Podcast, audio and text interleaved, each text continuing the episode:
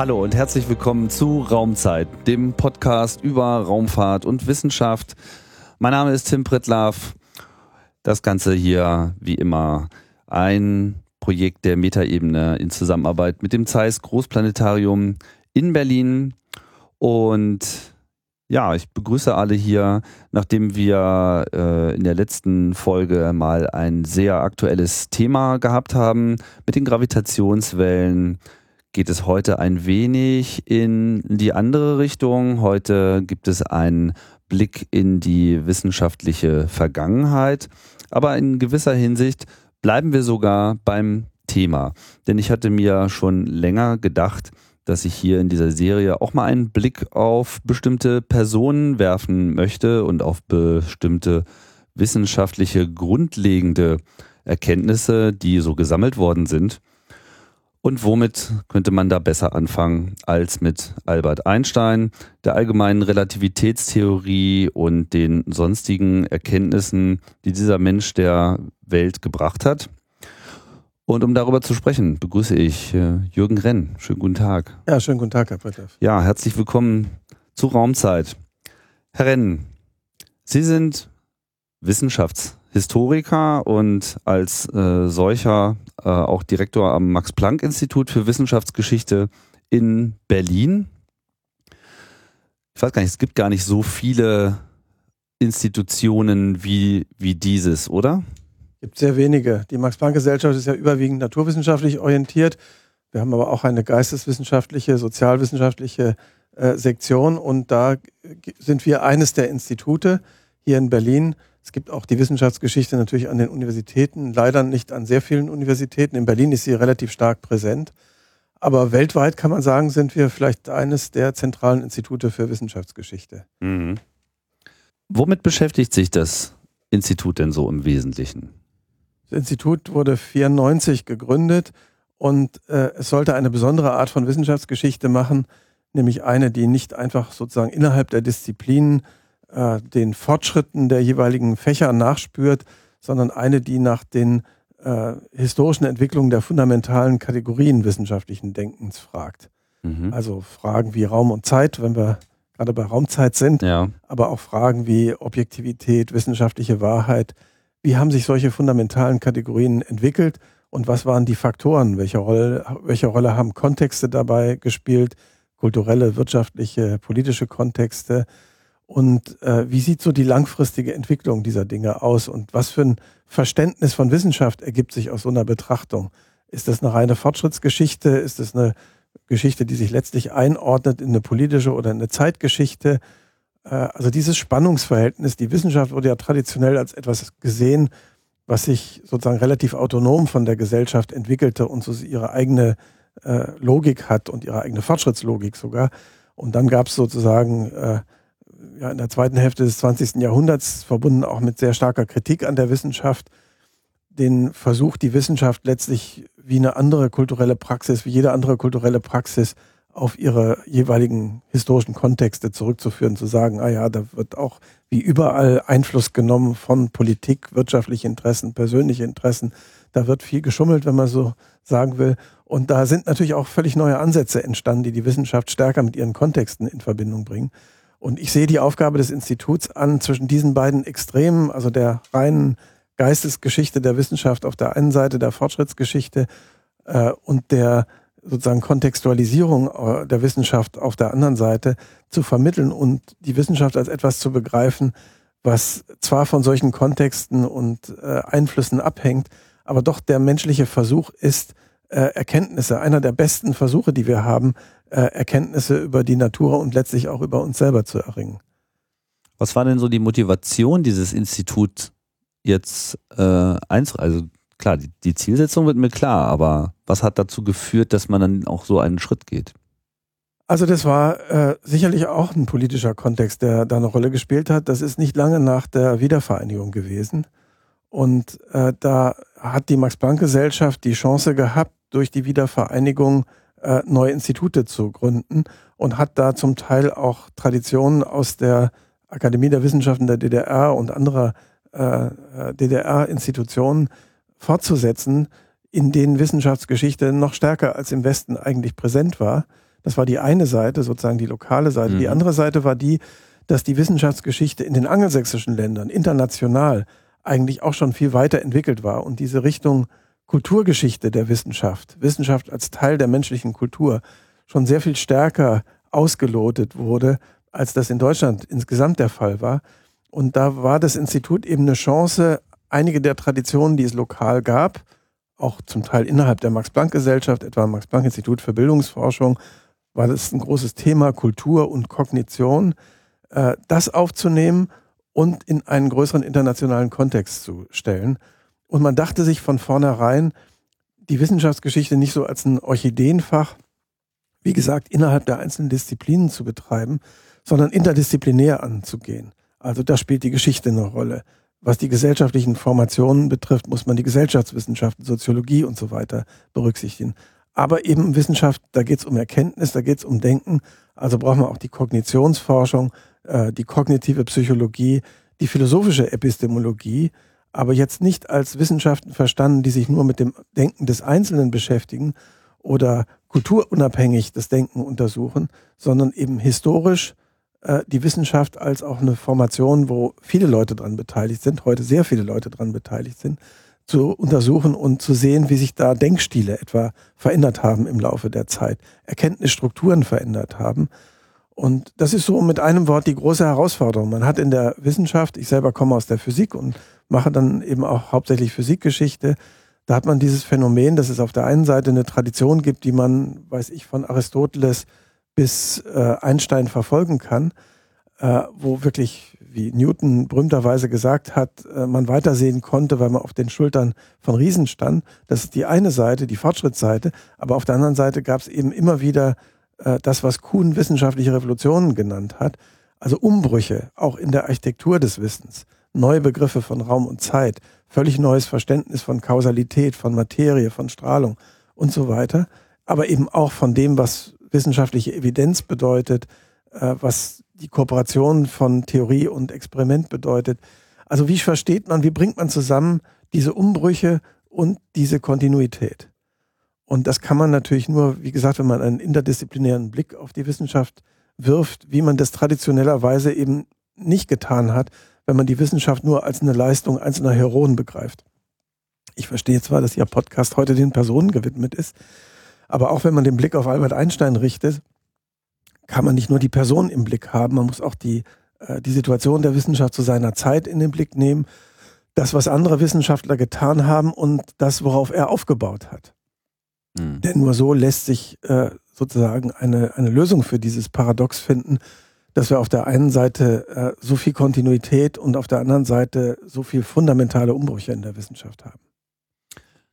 Inwiefern denn ist denn diese äh, Arbeit in dem Institut jetzt auch so in den Prozess der Ausbildung von Wissenschaftlern eingeflossen? Ich vermute mal, dass das ja auch eine der Motivationen ist, jetzt nicht nur hier für sich zu forschen, sondern sozusagen auch als Teil des Ausbildungssystems zu sehen. Das ist in vielfältiger Weise geschehen, könnte aber sicherlich noch mehr geschehen, denn äh, die Naturwissenschaften insbesondere, die stehen unter einem hohen Konkurrenzdruck, auch unter einem internationalen Konkurrenzdruck. Äh, wir nehmen zwar Beispiele wie Einstein als einen Anlass dafür zu sagen, also Nachdenken, Reflexion, Beschäftigung mit Grundlagen, auch Beschäftigung mit Fragen der Verantwortung für Wissenschaft, die sind ganz wichtig, auch für den Fortschritt der Wissenschaft. Aber im praktischen Lehrbetrieb spielt das eigentlich doch eine geringe Rolle, weil man sich konzentriert auf das, was man unbedingt braucht für seine Examina, gerade sozusagen in den, unter den heutigen Bedingungen. Ich habe ja noch zu einer Zeit studiert, wo man sich das, wo man sich etwas freier bewegen konnte mhm. in den Fächern. Aber heute ist das alles sehr viel stärker zugeschnitten auf das, was man unbedingt machen muss, um relativ schnell dann die einzelnen Abschlüsse zu gewinnen. Und da könnte, könnten solche Reflexionsmomente eine größere Rolle spielen, als sie tatsächlich spielen. Sagen wir, auf vermittelte Weise findet das natürlich dennoch statt, weil wir äh, allesamt am Institut äh, unterrichten, äh, weil wir Bücher schreiben, die hoffentlich auch für Studenten verständlich sind oder für Laien verständlich sind und weil wir natürlich in einen internationalen Prozess eingebunden sind. In anderen Ländern äh, findet Wissenschaftsgeschichte ja auch statt und findet zum Teil eben auch als Teil von Ausbildung statt. Da gibt es also auch äh, in Amerika und in anderen europäischen Ländern äh, gute Beispiele. In Deutschland sind wir immer noch dabei, das stärker umzusetzen und stärker zu integrieren, auch in Fachausbildung. Das wäre eher noch ein Ziel als bereits eine äh, realisierte Praxis. Aber es gibt so eine Art Konsens im, in der Ausbildungsszene, das zu verstärken? Aber so kann man es, glaube ich, nicht sagen, dass es da einen Konsens gibt. Es gibt halt, wir beschäftigen uns halt nicht nur mit einer Wissenschaft, wir beschäftigen uns mit Biologie, mit Chemie, äh, auch mit den Geisteswissenschaften und ihrer Geschichte. Also äh, da sind unterschiedliche Konsense, wenn Sie so wollen, ja. im Werk. In den Geisteswissenschaften ist es sehr viel selbstverständlicher, dass man sich auch mit der Geschichte des Fachs beschäftigt. Äh, in den Naturwissenschaften spielt das eigentlich eine marginale Rolle.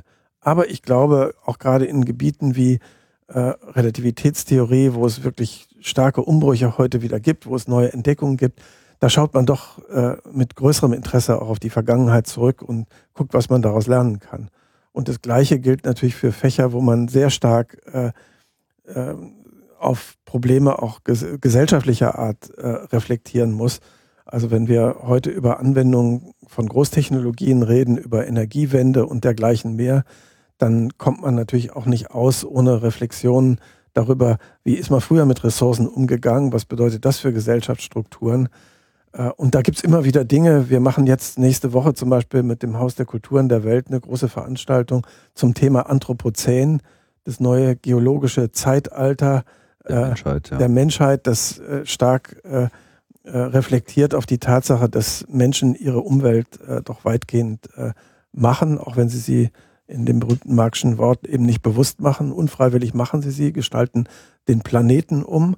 Und äh, das spielt natürlich überall eine Rolle, wenn man über Technologien nachdenkt, dass man auch die gesellschaftlichen äh, Bedingungen, unter denen Technologien eingesetzt wird, die globalen Auswirkungen, auch lokale Aktionen mitbedenken muss. Und was wir da mit dem Haus der Kulturen zusammen machen, ist tatsächlich ein, ein Seminar, zu dem Studenten aus der ganzen Welt, eben aber auch Lehrende aus der ganzen Welt kommen und indem wir völlig fächerübergreifend, das geht wirklich von der Geologie über die Architektur bis äh, zur Physik und den Geisteswissenschaften, äh, nachdenken über diese äh, menschheitsgeschichtlichen Prozesse, die da unseren Planeten beeinflusst haben und gerade beeinflussen. Also das geht alles ganz über Disziplingrenzen hinweg. Aber ich glaube, es ist nicht ganz untypisch, äh, wir befinden uns ja hier auch in einer, sagen wir mal, nicht klassischen Institution, in mhm. keinem öffentlichen Rundfunk und äh, in keiner äh, etablierten Zeitschrift oder einem, einem Radiosender. Das heißt, äh, viele dieser Informationsvermittlungen, die finden außerhalb des klassischen Lehrangebotes statt. Auch dass eine öffentliche Institution wie, das Haus der Kulturen der Welt und Max-Planck-Institut sich da zusammentun, äh, das ist ja eher ungewöhnlich. Aber ich glaube, das ist auch den Themen geschuldet, weil die erstmal auch nicht reinpassen in so einen etablierten Fächerkanon. Dieses Nachdenken hat erstmal keine Grenzen, die man so kennt klassischerweise aus den Disziplinen. Ja, und das Internet ist natürlich auch kräftig dabei, überhaupt einen zweiten Lehrraum zu schaffen, wenn es nicht längst schon soweit ist, äh, indem man sich ja im Prinzip auch vollständig unabhängig von solchen Strukturen im Prinzip Wissen aneignen kann. Da stimme ich Ihnen vollkommen zu. Das Internet sehe ich da als eine große Chance, wenn es eben als öffentlicher Raum erhalten bleibt. Denn äh, wenn man die Tendenzen beobachtet, äh, die es natürlich sehr stark gibt, das Internet auch sozusagen äh, stärker zu privatisieren und äh, Standards nicht mehr zu berücksichtigen, dann oder es einfach zu instrumentalisieren und zu kommerzialisieren, dann schränkt man natürlich diese Freiräume erheblich ein. Also äh, es gibt zwar Lehrangebote, man redet über diese MOOCs, diese, äh, aber die haben oft eben äh, viel stärker klassische, traditionelle Züge, als sie es haben müssten. Das Internet ist ja ein, im Prinzip ein sehr interaktives Medium und da kann sehr viel stärker miteinander vernetzt werden, als das in anderen traditionellen Massenmedien der Fall ist, wo man immer einen Sender und viele Empfänger hat. Äh, dieses Potenzial ist aus meiner Sicht bei weitem noch nicht ausgeschöpft, gerade für eine Organisation des Wissens. Also ich kann mir sehr gut vorstellen, dass, äh, dass, dass diese Entwicklung dazu beitragen wird, klassische Disziplingrenzen zu überwinden und Wissen auch einfach neu zu organisieren. Ich sehe das Internet da als wirklich eine Riesenchance an, äh, auf Menschheitsprobleme auch mit einer Art Menschheitsbewusstsein zu reagieren, das ich natürlich nur über solche Kommunikationsprozesse herstellen kann. Mhm. Ich merke schon, Sie beschäftigen sich auch gar nicht mal nur so sehr mit der Geschichte, sondern eigentlich überhaupt mit dem zeitlichen Verlauf und blicken auch in demselben Maße äh, in die Zukunft. Ja, die Dinge hängen ja auch zusammen. Also wir beschäftigen uns am Institut äh, zum Beispiel mit Fragen wie der Entstehung der Schrift oder den Medien, äh, mit dem Medienwandel, den etwa der Buchdruck herbeigeführt hat. Also Medien und wissenschaftliche Inhalte und auch soziale Verhältnisse, unter denen Inhalte entstehen und vermittelt werden, die hängen natürlich aufs, aufs äh, engste zusammen. Und die Hoffnung von Historikern ist oder sollte sein, dass man nicht sozusagen Rezepte daraus äh, äh, extrahieren kann, aber dass man doch lernen kann, die Gegenwart und die Zukunft unter einer breiteren Perspektive sieht, die die Erfahrungen, die wir gesammelt haben als Menschheit, etwa mit solchen, äh, ich habe jetzt zwei Beispiele genannt, mit Ressourcenwechseln, äh, also was bedeutet das jetzt, eine Energiewende zu machen vor dem Hintergrund unserer Erfahrungen mit Ressourcen, ebenso was bedeutet das, ein neues Medium einzuführen vor dem Hintergrund der vielfältigen Erfahrungen, die wir bereits haben im Umgang mit neuen Medien. Also was man zum Beispiel aus der Geschichte des Buchdrucks, aber aus der Geschichte der Schrift lernen kann, ist, dass die Formate, die sich dann äh, entwickeln, also hier beispielsweise das Format, in dem heute Wissenschaft publiziert wird, die Fachzeitschriften, die Bücher, das hat eine lange Zeit gebraucht, bis die entstanden sind aus sozusagen einem Ausloten der Möglichkeiten. Und wenn man diese einfache Tatsache mal berücksichtigt, dann sieht man, wie kurzschlüssig das ist, äh, einfach diese Formate jetzt in das neue Medium Internet oder elektronisches Medium zu übersetzen. Warum müssen zukünftige wissenschaftliche Publikationen äh, die Form eines Zeitschriftenartikels oder einer Buchpublikation haben?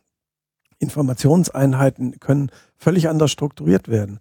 Die Links, die Vernetzung von Wissen, das ist, gehört zum Wesen des Wissens. Und wir haben jetzt völlig neue Möglichkeiten, äh, diese Vernetzung zum Ausdruck zu bringen. Da müssen wir natürlich hoch aufpassen, dass wir, sag ich mal, als Öffentlichkeit, äh, als, als Wissenschaftler, aber auch alle, die von Wissenschaft äh, profitieren oder was lernen wollen, dass, dass diese Vernetzungsstrukturen uns auch zugänglich sind und nicht einfach nur sozusagen von Google und anderen als ein Potenzial vorgehalten werden, äh, mit dem man äh, kommerziellen Gewinn erzielen kann. Ich glaube, diese Vernetzungsstrukturen sind wesentlicher Teil des Menschheitswissens und wir müssen die Form finden, in der wir sie wahrnehmen können, bearbeiten können, mit ihnen spielen und interagieren können, um einfach das Wissen, das wir brauchen, glaube ich, um unsere Zukunftsherausforderungen anzugehen, uns auch wirklich zu erarbeiten und dann auch kommunizieren zu können. Mhm. Wenn das alles hinter, wir sagen immer so, äh, Paywalls und, und Zöllen und so weiter äh, äh,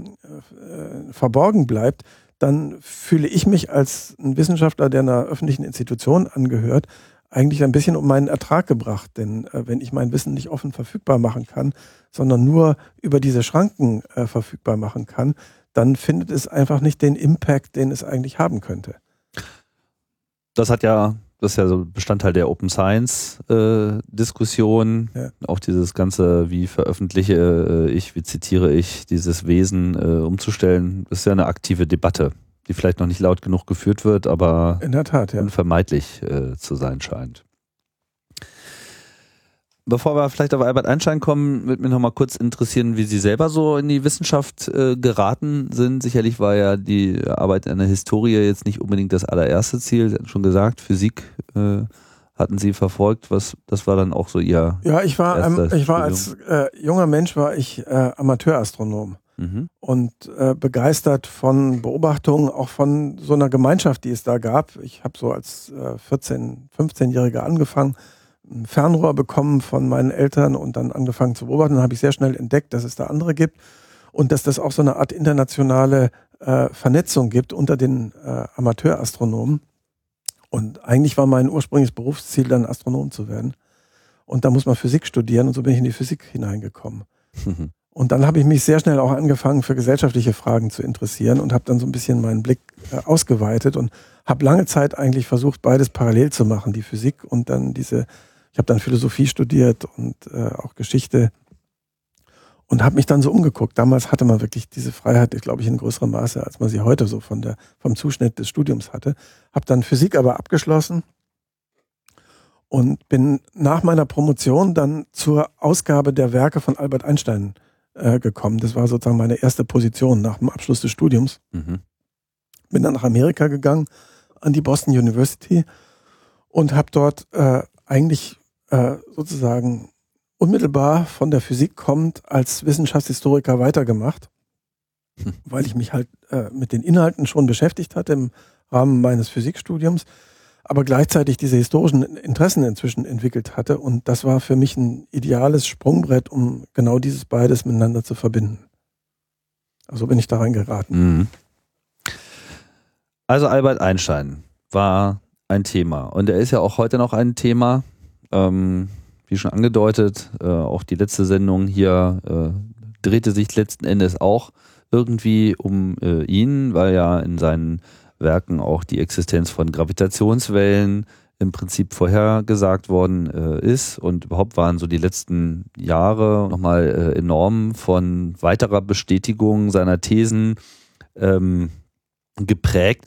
Aber blättern wir vielleicht einfach mal äh, 100, 110 Jahre vielleicht jetzt äh, zurück ist ja nun wirklich mal eine ganz andere Zeit, wo wir in zunehmendem Maße Schwierigkeiten haben, uns das vorzustellen, wie das gesellschaftliche Leben und insbesondere wie auch so das wissenschaftliche Dasein gewesen ist. Ich glaube auch, dass eigentlich auch die Rolle Wissenschaft zu betreiben, Wissenschaftler zu sein, auch überhaupt nicht vergleichbar ist mit der heutigen Situation, oder? Ja, da stimme ich Ihnen vollkommen zu. Erstmal war die Wissenschaft viel kleiner. Die ist ja heute sozusagen industrialisiert geradezu. Und äh, die Leute, die damals sich mit solchen Fragen wie Einstein beschäftigt hat, das war eine Handvoll äh, Leuten. Äh, in, in Deutschland, in, äh, in der Schweiz und äh, dann gab es natürlich eine, schon eine europäische Gemeinschaft. Also international war die Wissenschaft schon und da war es dann natürlich auch nicht mehr nur eine Handvoll. Aber die Community, die war immer noch so klein, dass man sich im Grunde relativ schnell dann gegenseitig kennengelernt hatte oder kannte. Es war auch die Zeit, wo dann die ersten internationalen Konferenzen stattfanden.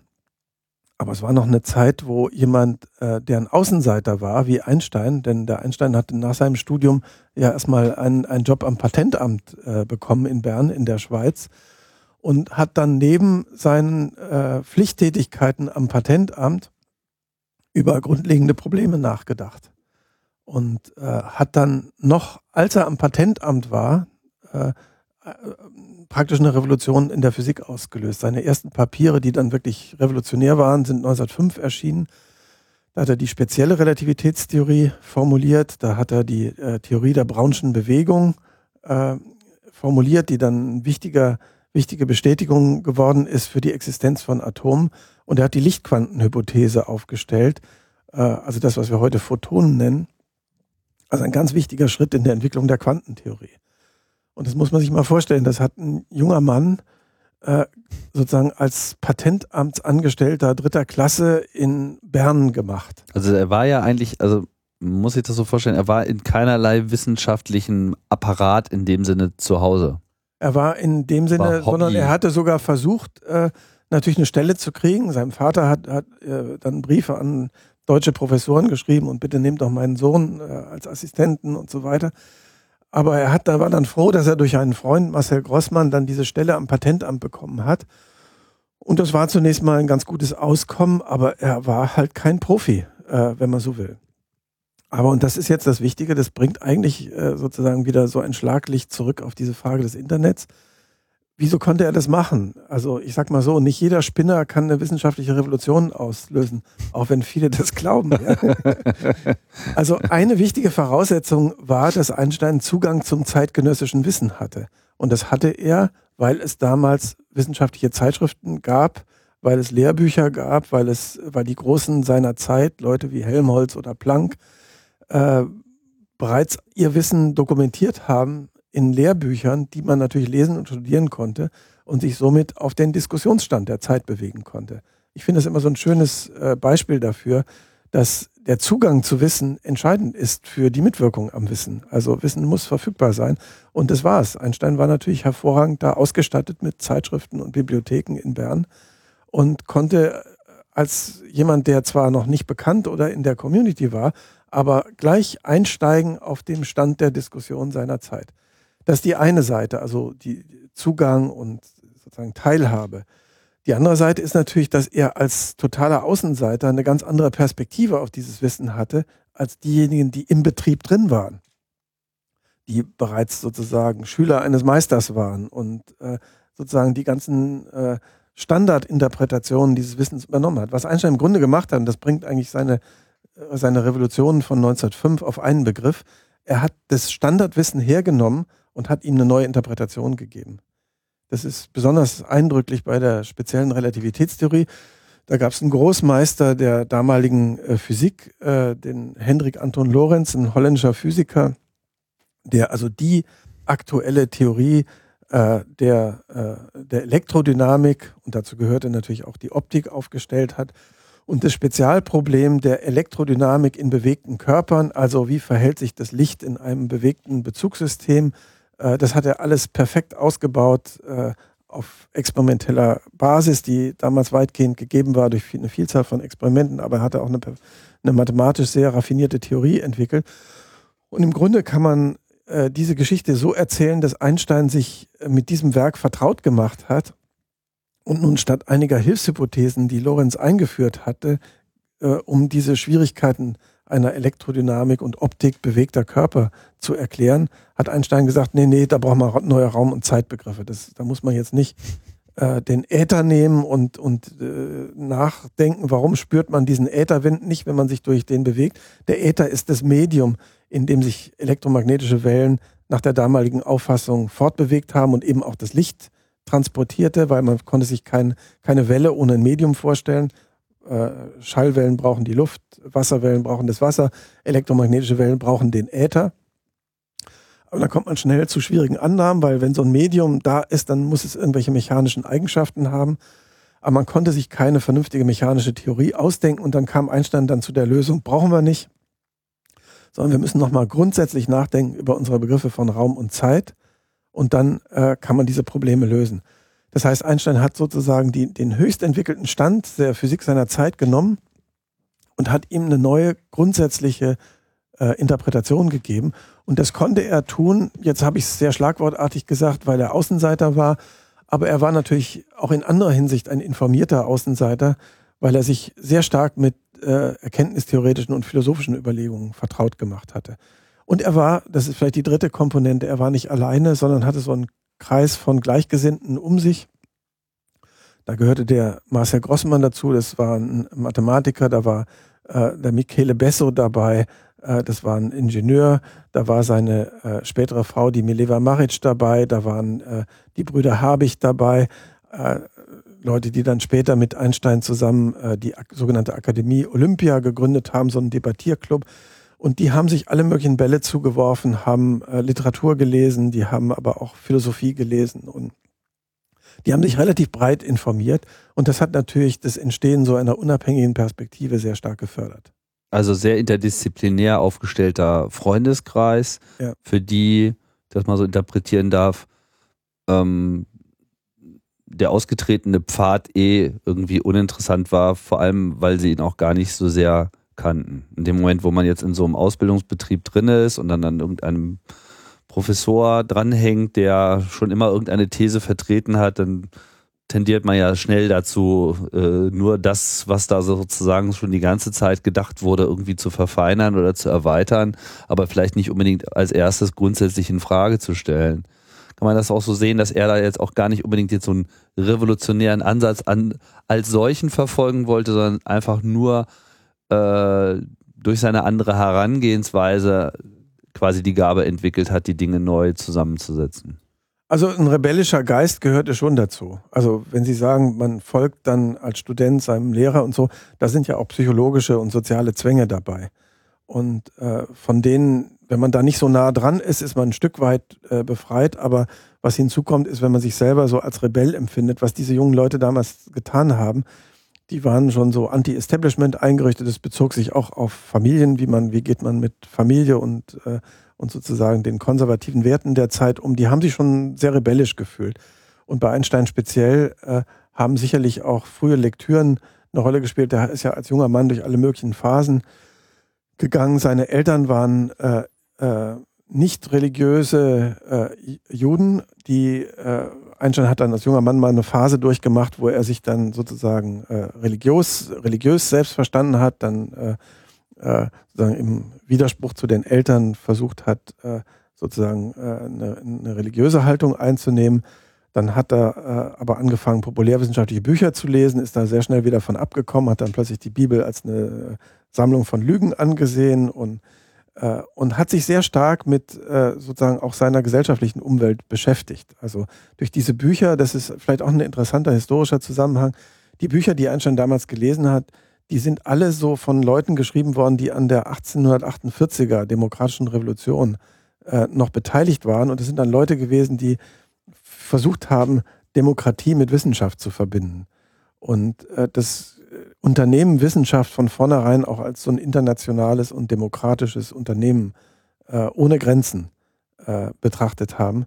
Und das hat Einstein, glaube ich, sehr stark auf seinen Wissenschaftsbegriff gebracht. Das, er hat es immer schon so dann empfunden, schon als junger Mann, dass Wissenschaft eigentlich weder über Disziplinen noch über Nationalitäten, geschweige denn Kulturen, Rassen und so weiter, irgendwelche Grenzen kennen sollte.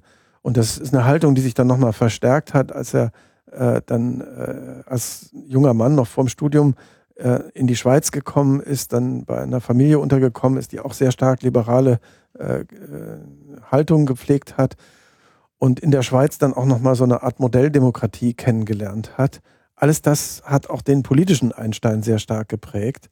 Und das war eben jemand, der weder politisch noch in der Wissenschaft äh, sich vor Autoritäten gebeugt hat.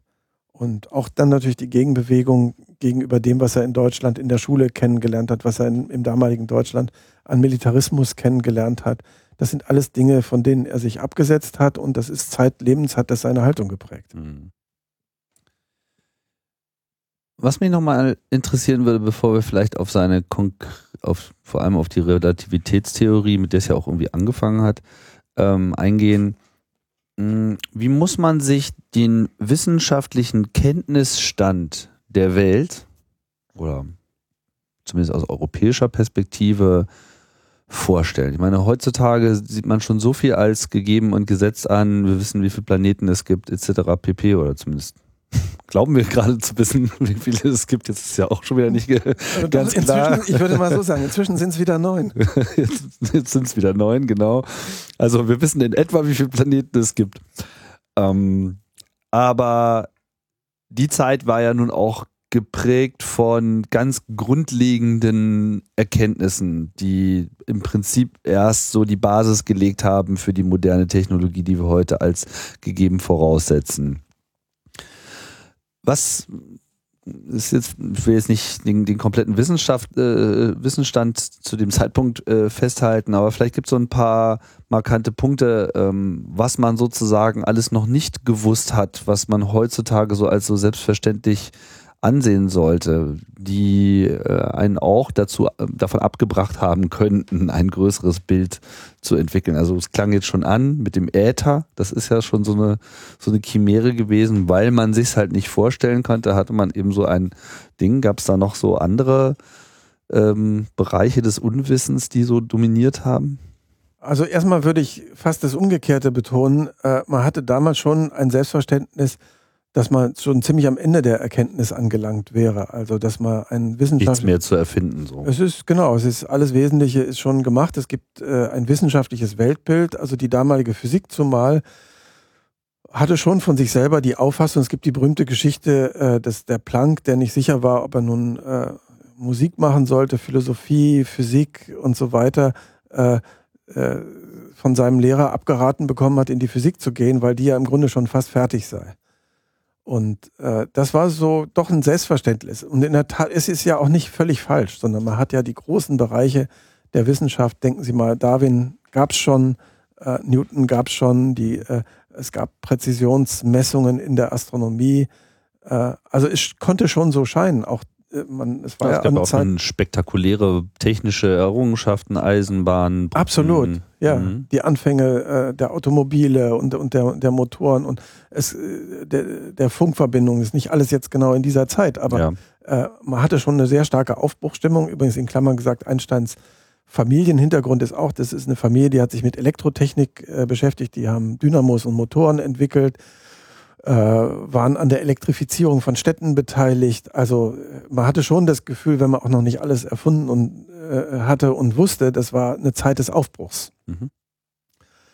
Äh, das ist die eine Perspektive darauf. Weltausstellung. Denken Sie sozusagen auch an äh, das Phänomen der Globalisierung. Man hatte damals schon den Eindruck, auch die Welt ist im Wesentlichen oder die berühmten Geschichten von, von äh, äh, Jules Verne, die ja einem auch den Eindruck vermitteln, dass man in einer technisierten, beherrschbaren Welt lebt damals. Und auch schon die passenden Visionen für die nächsten Zeit bereitgelegt hat. Reise zum Mond. Reise zum Mond, alles das war doch schon im Bewusstsein der, Erde. Ja, mhm. äh, der Leute.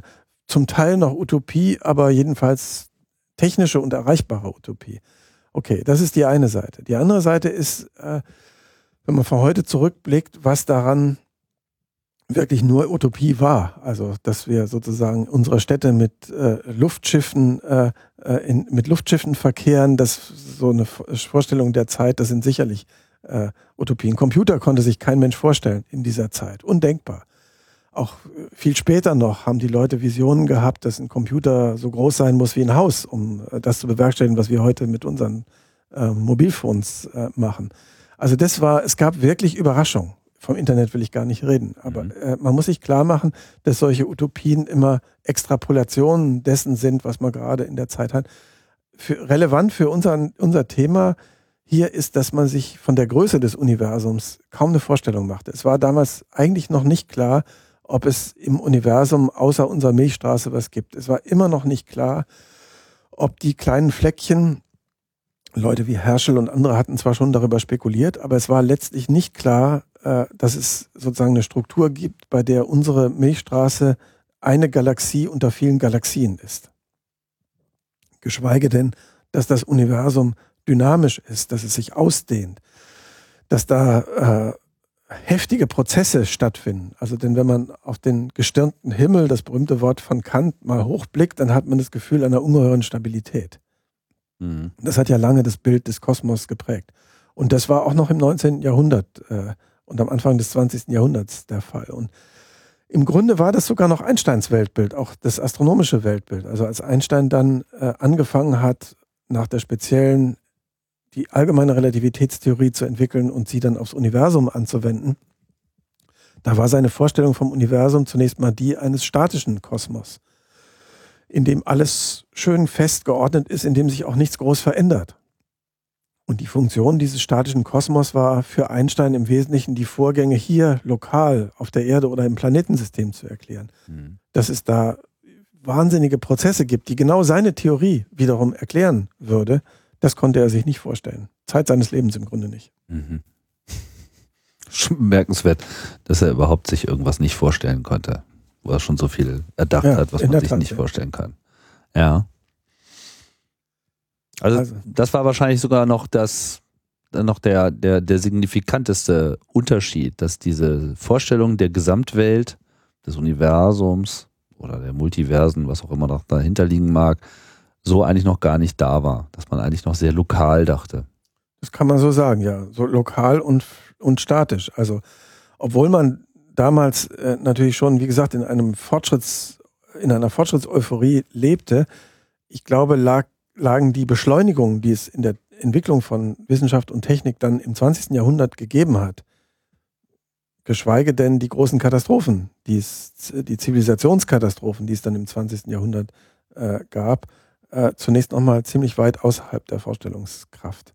Aber ich meine, Einstein hat ja dann auch beides noch äh, durchlebt. Er hat ja die zwei Weltkriege durchlebt und die Katastrophen äh, wahrgenommen. Er hat natürlich auch weitere technische Errungenschaften noch mitgekriegt. Er hat ja die, eine Funkausstellung hier in Berlin eröffnet und zunächst mal großen Optimismus mit dem neuen Medium Radio verbunden, weil er glaubte, nun könnte man sozusagen größere Transparenz auch politisch damit äh, erreichen denket auch daran, dass die Techniker es sind, die erst wahre Demokratie möglich machen.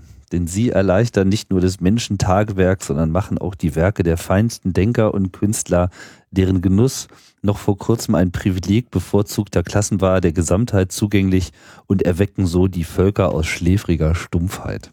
Eins meiner Lieblingszitate von Albert Einstein, das hat er im Rahmen dieser Rede, dieser Öffnungsrede gesagt.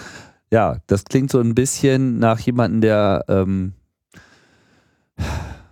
einerseits Optimist ist oder vielleicht auch einfach sein will, so, aber auch ein bisschen dran, dran glaubt, dass, dass das Sein Wirken gute Auswirkungen haben kann auf alles.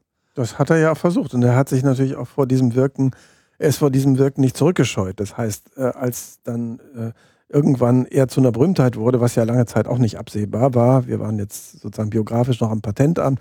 Später macht er dann eine akademische Karriere aber die führt ja auch nicht automatisch zur Berühmtheit. Zur Berühmtheit ist er erst 1919 geworden, als die äh, Lichtablenkung, die seine allgemeine Relativitätstheorie vorhergesagt wird, also das auch das Licht dem Schwerefeld unterliegt und dass, wenn man Sternenlicht beobachtet, das so knapp an der Sonne vorbeigeht, dann von der Sonne abgelenkt wird. Das kann man natürlich nur bei einer Sonnenfinsternis beobachten. Als das dann 1919 bestätigt wurde von einer englischen Expedition, äh, kurz nach dem Ende des Ersten Weltkriegs, da war das eine internationale äh, Sensation, weil man äh, die Wissenschaft hier nochmal deutlich vor Augen geführt bekam, als äh, in ihrem Wesen eine internationale Kooperation. Ein Deutscher, Schweizer, Jude macht eine Theorie, eine englische Expedition bestätigt das. Äh, das war also wirklich gerade in dieser Zeit äh, symbolhaft. Und das hat Einsteins Aufstieg zu einer, zu einem Medienstar befördert. Und das war jetzt sozusagen nur der Einschub. Was man dann eben sieht, ist, wie stark diese eigene Karriere, dieser, äh, dieser Umgang mit den Medien äh, Einstein auch bewusst gewesen ist als ein Potenzial, das er wiederum für seine Botschaften nutzen konnte. Also er hat das, er hat sozusagen den Aufstieg der Massenmedien erlebt und hat ihn einfach nicht nur passiv erlebt, so wie man halt dann plötzlich exponiert ist, sondern er hat dann versucht wiederum äh, die, die Kanäle, die sich da entwickelten, zu nutzen für solche Botschaften, wie wir sie gerade gehört haben. Mhm. Kommen wir doch dann nochmal auf, auf den Beginn seiner, äh, seines, ja, seines Schaffens. Also er war im Prinzip ein Außenseiter, aber er hat sich halt intensiv mit den äh, Technologien und Wissenschaften, soweit sie ihm zugänglich waren, beschäftigt. Die Bibliothek war sein Internet, sein Freundeskreis hat dafür gesorgt, dass er sich auch sehr interdisziplinär und hinterfragend mit den Themen auseinandergesetzt hat. Und äh, während er also in diesem Patentamt so sein täglich Ding machte, was, wo ja seine Arbeit eigentlich in keinerlei Form, also insofern natürlich wissenschaftlich war, als dass er es mit Patentanträgen, also mehr dem Ingenieurstum wahrscheinlich nahestehend äh, zu tun hatte, hat er im Prinzip die Zeit die ganze Zeit im Hinterkopf genutzt, um einfach über diese Dinge nachzudenken, die ihm einfach den äh, ja, Schlaf geraubt haben, wahrscheinlich in gewisser Hinsicht. Ähm, was genau war denn jetzt sozusagen seine erste grundlegende Erkenntnis? Was ist mit dieser speziellen Relativität 1905 überhaupt äh, in den Fokus geraten?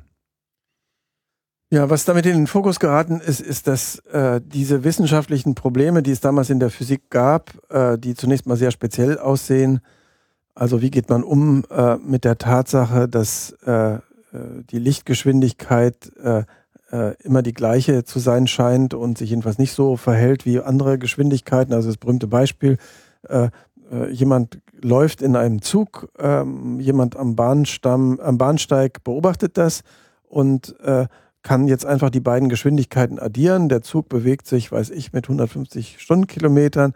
Äh, der Fußgänger bewegt sich nochmal mit sieben Stundenkilometern in der Richtung des Zuges. Dann sieht der Beobachter am Bahndamm ihn äh, mit 157 Kilometern von sich wegbewegen oder eben 143, wenn er sich in die andere Richtung mhm. bewegt. Mhm. Also addieren sich halt normale Geschwindigkeiten, würde man denken. So mhm. will es die klassische Physik. Aber wenn äh, der Beobachter äh, äh, jetzt sieht, dass der äh, Fußgänger nicht läuft, sondern seine Taschenlampe anknipst im Zug mit einer bestimmten Geschwindigkeit, c, die Lichtgeschwindigkeit, dann würde man ja vermuten, dass auch da die gleiche Addition stattfindet. Also wenn der Lichtstrahl in der Richtung des Zuges geht, dann äh, muss man die Geschwindigkeit des Zuges und die äh, Geschwindigkeit des Lichtes addieren. Anders muss man sie subtrahieren. Und nun stellt man fest, ich vereinfache das jetzt äh, sehr stark, weil äh, die Experimente sind natürlich sehr viel schwieriger und sind auch natürlich anders formuliert worden, dass die Lichtgeschwindigkeit immer die gleiche ist. Und das ist eigentlich ein Paradox. Dass in beide Richtungen. In beide Richtungen und unabhängig davon, ob ich mich mit äh, dem äh, Fahrgast im Zug befinde oder ob ich da am Bahnsteig stehe, ich sehe die Lichtgeschwindigkeit immer als dieselbe rund 300.000 Kilometer pro Sekunde. Und das ist mit, und, ein, und wenn man schon mal so weit ist, hat man fast das Problem schon gelöst, weil man dann erkannt hat, es muss ein Problem sein, das mit fundamentalen Fragen von Raum und Zeit, mit der Messung von Geschwindigkeiten und so weiter zu tun hat. Und deswegen sage ich, ich stelle das sehr vereinfacht jetzt dar. Äh, Einstein hat eine ganze Weile gebraucht, bis er dieses Problem aus den komplexeren Problemen der Elektrodynamik so rausgeschält hat, dass man es auf diese Punkte bringen kann. Das ist übrigens eine seiner großen Fähigkeiten gewesen, in so einem komplexen Gewebe von Problemen dann den Kern zu erkennen, wo ist der Grundwiderspruch, ja, wo ist der Grundkonflikt. Überhaupt, dass man sich vorstellen kann, dass in wissenschaftlichen Erkenntnissen solche Widersprüche drin sind. Das ist eine, eine Stärke, die er hatte, weil man kann es ja alles immer irgendwie hinbiegen. Ja, also das kennt man ja auch aus sozusagen anderen Diskursen. Entweder man versucht das alles ganz versöhnlich zu machen und dann ist es alles so eine Soße und alles verträgt sich mit allem, oder man sagt irgendwann, nee, Moment, das ist doch eigentlich widerspricht sich doch, das kann doch nicht einfach wahr sein so. Mhm. Und Einstein ist da sozusagen, hat, äh, konnte das durchstechen dann zu diesen Widersprüchen, auch über vermittelt über viele Gespräche, die er hatte. Gibt berühmte Erinnerung, dass dann gerade ein Gespräch mit seinem Freund Michele Besso, der sonst wirklich nicht der allerklügste und professionellste war, aber der hat ihn dann durch Gespräche so weit gebracht, dass er erkannt hat, Einstein 1905, das ist ein Problem, wie misst man eigentlich Zeit? Und dann ist er nochmal zurückgegangen und hat sich genau überlegt, wie misst man eigentlich Zeiten, äh, wie, wie synchronisiert man Uhren, die an verschiedenen Orten sind, wie synchronisiert man dann wieder Systeme von Uhren, die sich gegeneinander bewegen und hat das alles nochmal neu durchdacht, aber jetzt unter der neuen Voraussetzung, dass die Lichtgeschwindigkeit immer die gleiche bleibt. Dann kommt man nämlich zu anderen Raum- und Zeitbegriffen und kommt zu der Erkenntnis, dass wenn ich jetzt eine Uhr in einem fahrenden Zug äh, beobachte, dass die anders läuft als meine Uhr, äh, die ich hier am, im ruhenden System habe. Und zwar laufen die Uhren genau so anders und äh, auch die Maßstäbe, mit denen ich Längen messe, verhalten sich genau so anders, dass dieses Ergebnis dabei rauskommt, dass die Lichtgeschwindigkeit immer die gleiche ist. Also Sie sehen, da, da gibt es auch so eine Umdrehung. Normalerweise würde man ja sagen, ich lege erstmal fest, was Raum und Zeit ist und dann messe ich Geschwindigkeiten äh, zum Beispiel die Lichtgeschwindigkeit, aber durch die Erkenntnisse, durch die sich anhäufenden Erkenntnisse in der Elektrodynamik, der Optik, das sind ja sozusagen riesen Erkenntnisgebäude, von denen er ausgegangen ist und die in dem schon genannten Werk von Lorenz dann bereits synthetisiert worden sind, auf, die, auf das Wesen gebracht worden sind, sieht man, dass die Lichtgeschwindigkeit offenbar was Besonderes ist. Und Einstein hatte nun den Mut, das Ganze sozusagen vom Kopf auf die Füße zu stellen und zu sagen, jetzt gehe ich mal von dieser Tatsache aus und überlege mir, wie könnten denn Raum- und Zeitbegriffe aussehen, die dieser Tatsache gerecht werden. Und das ist wirklich eine, wenn man so will, kopernikanische Wende des Denkens, weil man jetzt nicht mehr äh, davon ausgeht, das eine ist gegeben und das andere ist abgeleitet, sondern man dreht es um und man sagt, wie wäre es, wenn ich das andere mal als Prinzip setze? Was wäre, wenn die Erde sich um die Sonne dreht und so, nicht umgekehrt? Ja. Hm. Und äh, das hat dann eben alles vereinfacht dargestellt, aber im Wesentlichen, glaube ich, kommt man diesem Vorgang doch nahe, weil sie schlagen die Bücher von Lorenz auf, alles fürchterlich komplex. komplex. Sie schauen bei Einstein nach, viel einfacher, die gleichen Formeln, die dann im Wesentlichen diese Verbindung zwischen dem bewegten und dem ruhenden System herstellen, die sogenannten Lorenz-Transformationen, die bleiben im Wesentlichen die gleichen mit dieser ganz unterschiedlichen Interpretation. Aber Einstein fängt dann wirklich an, über so einfache Dinge zu reden wie Uhren und Maßstäbe und die bewegen sich. Also auf dieser Ebene zu denken, die ja eigentlich eine philosophische, eine, eine erkenntnistheoretische Ebene ist und daraus Konsequenzen für die Physik zu ziehen, das war so die eigentliche Leistung äh, 1905. Mhm. Und da muss man sich vorstellen, das findet dann überraschend schnell Anklang, muss man sagen. Das ist zwar revolutionär gewesen, aber äh, war dann so eine erfolgreiche Systematisierung all dieser Erkenntnisse dieses komplexen Feldes, dass also auch Leute wie Planck, die Einstein zunächst mal gar nicht kannten, äh, auch Leute wie Sommerfeld dann, die sind dann äh, auf diesen Zug mit aufgesprungen und haben, sie, haben gesehen, dass das äh, eine sinnvolle Zusammenfassung äh, dieser Probleme war. Es bestach vor allem durch seine Einfachheit. So ist es, genau. Es mhm. bestach mhm. durch seine Einfachheit. Aber jetzt kommt sozusagen der nächste überraschende Schritt. Einstein sitzt immer noch am Patentamt, zwei Jahre später, und ist äh, jetzt angefragt worden, sozusagen sein Stern, der geht so langsam auf. Er ist jetzt für ein, äh, äh ein von einem Jahrbuch äh, angefragt worden, jetzt nochmal eine Übersicht äh, zu machen über, was muss sich jetzt in der Physik alles verändern, wenn man diese neuen Raum- und Zeitbegriffe berücksichtigt. Ja. Und dann setzt er sich hin und schreibt das, was man heute einen Review-Artikel, also einen Übersichtsartikel äh, nennen würde. Und beschäftigt sich jetzt mit einem Phänomen nach dem anderen und kommt auf das Problem der Schwerkraft. Das liegt ganz nahe eigentlich, denn äh, nach Newton ist die Schwerkraft ja etwas, was äh, etwa das Planetensystem zusammenhält, die Sonne zieht die Planeten an, die Planeten äh, ziehen die Sonne an und es entsteht so wie eine magnetische Kraft, äh, die das miteinander verbindet. Und jetzt kann man sich natürlich die Frage stellen, breitet sich diese Kraft instantan auf oder aus oder breitet die sich mit einer begrenzten Geschwindigkeit aus? Und nach der speziellen Relativitätstheorie darf es eigentlich keine physikalische Wirkung geben, die sich schneller als das Licht ausbreitet. Warum Was, ähm, Weil es eine Grenzgeschwindigkeit ist und die ganzen Begriffe von Raum und Zeit so äh, formiert ist, dass, äh, dass, die Lichtgeschwindigkeit sozusagen die Grenzgeschwindigkeit ist. So, das ist sozusagen okay, also in, in, dieser Theorie steckte schon die Aussage drin, dass das sozusagen die ultimative Geschwindigkeit an sich ist und nicht so nur jetzt in Bezug auf Licht. Nein, nicht nur in Bezug auf Licht, sondern auch in Bezug auf andere Phänomene. Das ist ja die Relativitätstheorie, die spezielle, hat ja im Grunde aus diesem Problem der Elektrodynamik ein kinematisches Problem gemacht. Das heißt ein Problem von Raum und Zeit. Also das ist ja die andere äh, Perspektive, auch das, was Einstein 1905 gemacht hat. Er hat dieses Spezialproblem, Äther, bewegt er sich oder nicht, äh, wie verhalten sich die elektromagnetischen Kräfte und so weiter, rausgenommen aus dieser speziellen Domäne der Physik und äh, sozusagen zu einem Rahmen von Raum, zu einem neuen Rahmen von Raum und Zeit erweitert. Und zu diesem neuen Rahmen von Raum und Zeit gehörte auch, dass sich keine physikalische Wirkung schneller als das Licht ausbreiten mhm. darf. So, und das war jetzt der Hintergrund für seinen Übersichtsartikel.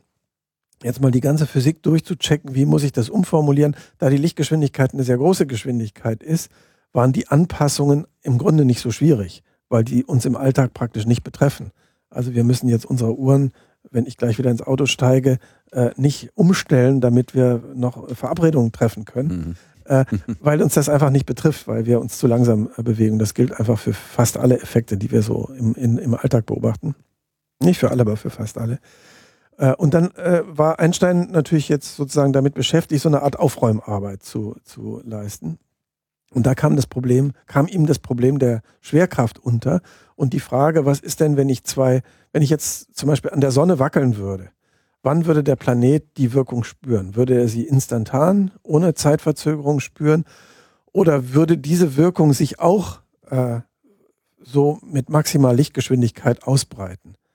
Ja, das ist eine, eine aus der Perspektive dieser neuen Raumzeitlehre, spezielle Relativitätstheorie, naheliegende Frage. Und in vielen Fällen hatten solche naheliegenden Fragen auch naheliegende Antworten. Nur in dem Falle ließ es sich schwer machen. Also die Gravitation war sozusagen überhaupt nicht Teil der speziellen Relativitätstheorie. Das war da noch komplett außen vor. Einerseits außen vor, aber andererseits war das halt eine Raumzeitlehre, die spezielle Relativitätstheorie. Insofern sollte alles in sie reinpassen, eben auch die Gravitation. Mhm. So, und nun musste Einstein, und das hatten auch andere äh, unabhängig von ihm gesehen, eigentlich musste man jetzt ein neues Newtonsches Gravitationsgesetz formulieren, das dieser Tatsache Rechnung trägt. Und das erwies sich als sehr viel schwieriger und problematischer, als Einstein das vermutet hatte. Und dann kommt wieder der Punkt, ja, passt man das an? Das kann man nämlich auch machen, so dass man eigentlich das jetzt doch irgendwie so dreht und tüftelt, dass es anpasst. Aber da muss man einen Preis dafür bezahlen.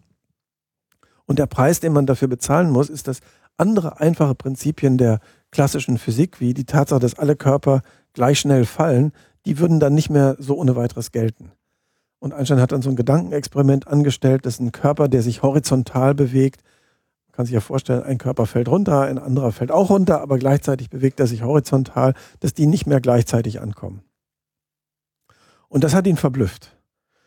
Und das hat ihn dazu geführt, das äh, Raumzeitkonzept, das er eben erst aufgestellt hatte, zwei Jahre früher, nochmal fundamental zu verändern wo er Dieses dafür von allen bejubelt wurde als ja. super tolle Lösung. Jetzt haben wir das endlich mal klar geregelt. Zwei Jahre später hat das schon wieder in Frage gestellt. Das ist wirklich unglaublich. Mhm. Und zwar wegen eines Problems, das erstmal experimentell überhaupt irrelevant war. Also ob das ist ein ganz minimaler Effekt, den konnte man nicht mal messen. Äh, damit hätte man sich auch zufrieden geben können. Ja mit dieser Schrägbewegung versus genau, der Vertikal. Ganz, ganz genau. Aber wie, wie, wie, konnte er denn das dann überhaupt beobachten, wenn das sich so Er konnte es nicht beobachten, das kann man erschließen. Das kann man mit einem Gedankenexperiment erschließen, dass das eine Konsequenz der speziellen Relativitätstheorie ah, ja. angewandt auf die Fallbewegung sein muss. Ah, okay. Und dann kann man sagen, ja, das können wir mal überprüfen, vielleicht ist das so, wäre interessant. Aber Einstein hat eine andere Haltung eingenommen, der hat gesagt, nee, das hat doch schon Galilei, Schieferturm von Pisa und so weiter, alle Körper fallen schnell, das ist so ein Grundprinzip. Das kann gar nicht anders sein. Und was hat er sich wieder genau diese Umdrehung gefragt? Also wie wer, würde denn eine Physik aussehen, bei der das Grundprinzip trotz spezieller Relativitätstheorie erhalten bleibt? Also wie muss ich eine Theorie bauen, in der erstens gilt, die Lichtgeschwindigkeit ist immer konstant und ist eine Grenzgeschwindigkeit und zweitens, es gibt sowas wie die Universalität der Fallbewegung. Und das wurde 1907 immer noch am Patentamt äh, der Ausgangspunkt für, was dann später, acht Jahre später, äh, die allgemeine Relativitätstheorie geworden ist. Und er hat dann äh, so ein berühmtes Gedankenexperiment, der war ja groß. Sich, was heißt Gedankenexperiment? Gedankenexperiment heißt ja nur, dass man die Konsequenzen von so einer Theorie auslotet, auch mit Vorstellungen, die man aus anderen Erfahrungen, aus den Alltagserfahrungen zum Beispiel nimmt. Und hat er sich überlegt, ja, wie ist es, wenn ich jetzt hier aus dem dritten Stock springen würde oder ich würde einen Dachdecker sehen, der gerade abgesprungen ist und der, und der würde auch so ein Fallexperiment machen. Der würde ja, wenn das richtig ist, dass alle Körper gleich schnell fallen, der würde ja plötzlich gar keine Gravitationskraft momentan mehr spüren und äh, würde einfach so einen Ball, den er gerade hat fallen lassen, vor sich herschweben äh, sehen. Das heißt, man könnte sich überlegen, ob man das Relativitätsprinzip, das bis dahin ja nur diese gleichförmigen Bewegungen erfasst hat, auch auf beschleunigte Bewegungen ausdehnt und sich vorstellt, dass man die Gravitation gewissermaßen kompensieren kann, indem man beschleunigte Bewegungen in die Betrachtung mit einbezieht. Also in einem beschleunigten, in einem fallenden äh, Labor äh, wäre es kurzfristig, bis mal unten aufgenagt natürlich, äh, so, als würden überhaupt keine Schwerkräfte äh, äh, äh, wirksam sein. Umgekehrt kann man sich vorstellen, da sind wir schon fast bei der Raumfahrt, man stellt sich jetzt weit ab von irgendwelchen Schwerefeldern eine Rakete vor, so eine Art Blackbox, die jetzt plötzlich beschleunigt wird. Da drin ist ein Beobachter und der lässt jetzt auch was fallen und äh, kann jetzt, hat die Freiheit, die dann auftretenden Beschleunigungskräfte zu interpretieren als Schwerkräfte. Wenn die gleichmäßig sind, kann er sich vorstellen, eigentlich steht er auf einem Planeten und er liegt der Schwerekraft, er lässt jetzt was runterfallen, das landet auf dem Boden. Und dann kommt natürlich der Punkt, das würde ja genauso landen, wie die Universalität des Falls äh, das vorschreibt, nämlich äh, da das jetzt sozusagen ein rein kinematischer Effekt ist, diese Beschleunigung würden alle Körper dann gleich schnell auf dem Boden ankommen. Das heißt, das leuchtete ihm dann ein, dass es da so ein Wechselspiel zwischen äh, den Trägheits-, den Beschleunigungskräften gibt und den Schwerekräften. Und das war in der klassischen Physik immer schon so ein bisschen ein Problem, weil sie haben eigentlich zwei Massebegriffe in der klassischen Physik. Sie haben einen Begriff von schwerer Masse, die ist dafür verantwortlich, dass die Körper sich anziehen, ähnlich wie die elektrische Ladung bewirkt, dass Körper sich elektrisch anziehen. Und dann gibt es die träge Masse, die dafür sorgt, dass Körper sich Beschleunigen, Beschleunigungen widersetzen.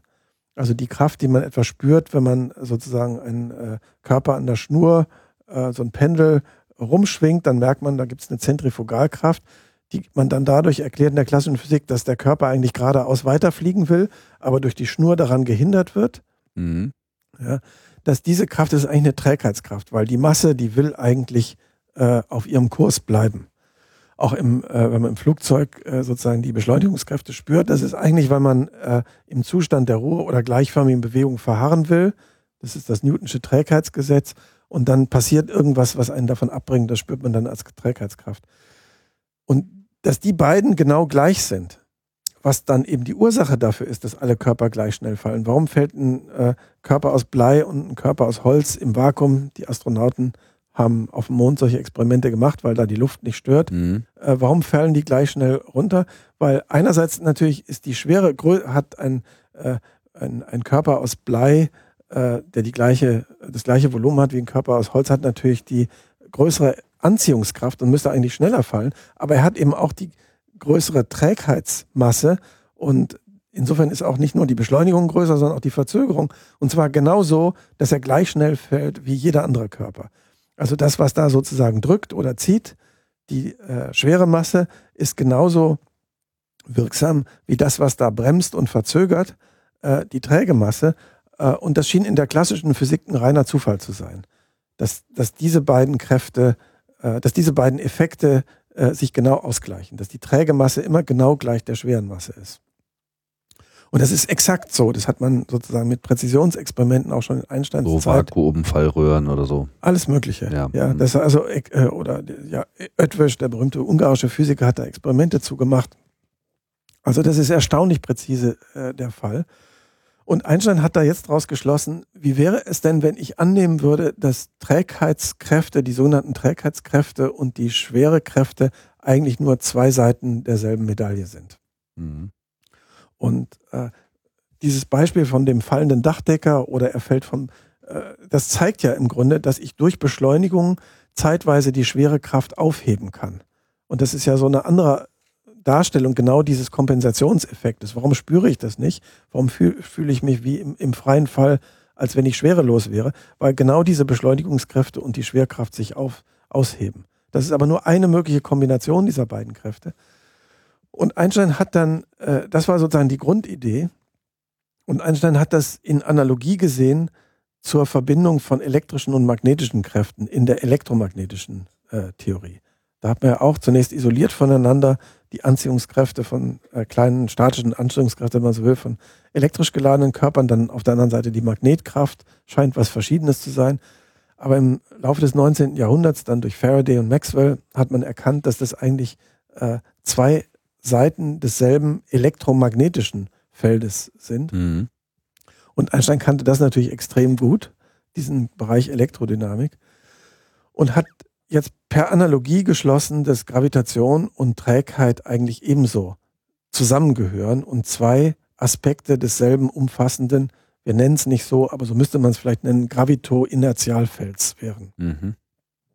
Und dann sind wir schon gleich beim nächsten Schritt, nachdem er diese Einsichten hatte, also ich wiederhole mal, er stieß erstmal auf die Schwierigkeit, die Gravitation in die spezielle Relativitätstheorie einzubauen, hat dann damit so ein bisschen rumgespielt und ist auf die Frage gekommen, wie verhält sich eigentlich die Trägheitskraft zur Schwerekraft, hat dann gesehen, dass es sinnvoll wäre, die in eine einheitliche äh, Theorie zu überführen, eine Theorie des Elektro, nicht des elektromagnetischen, sondern des gravito-inertialen Felds.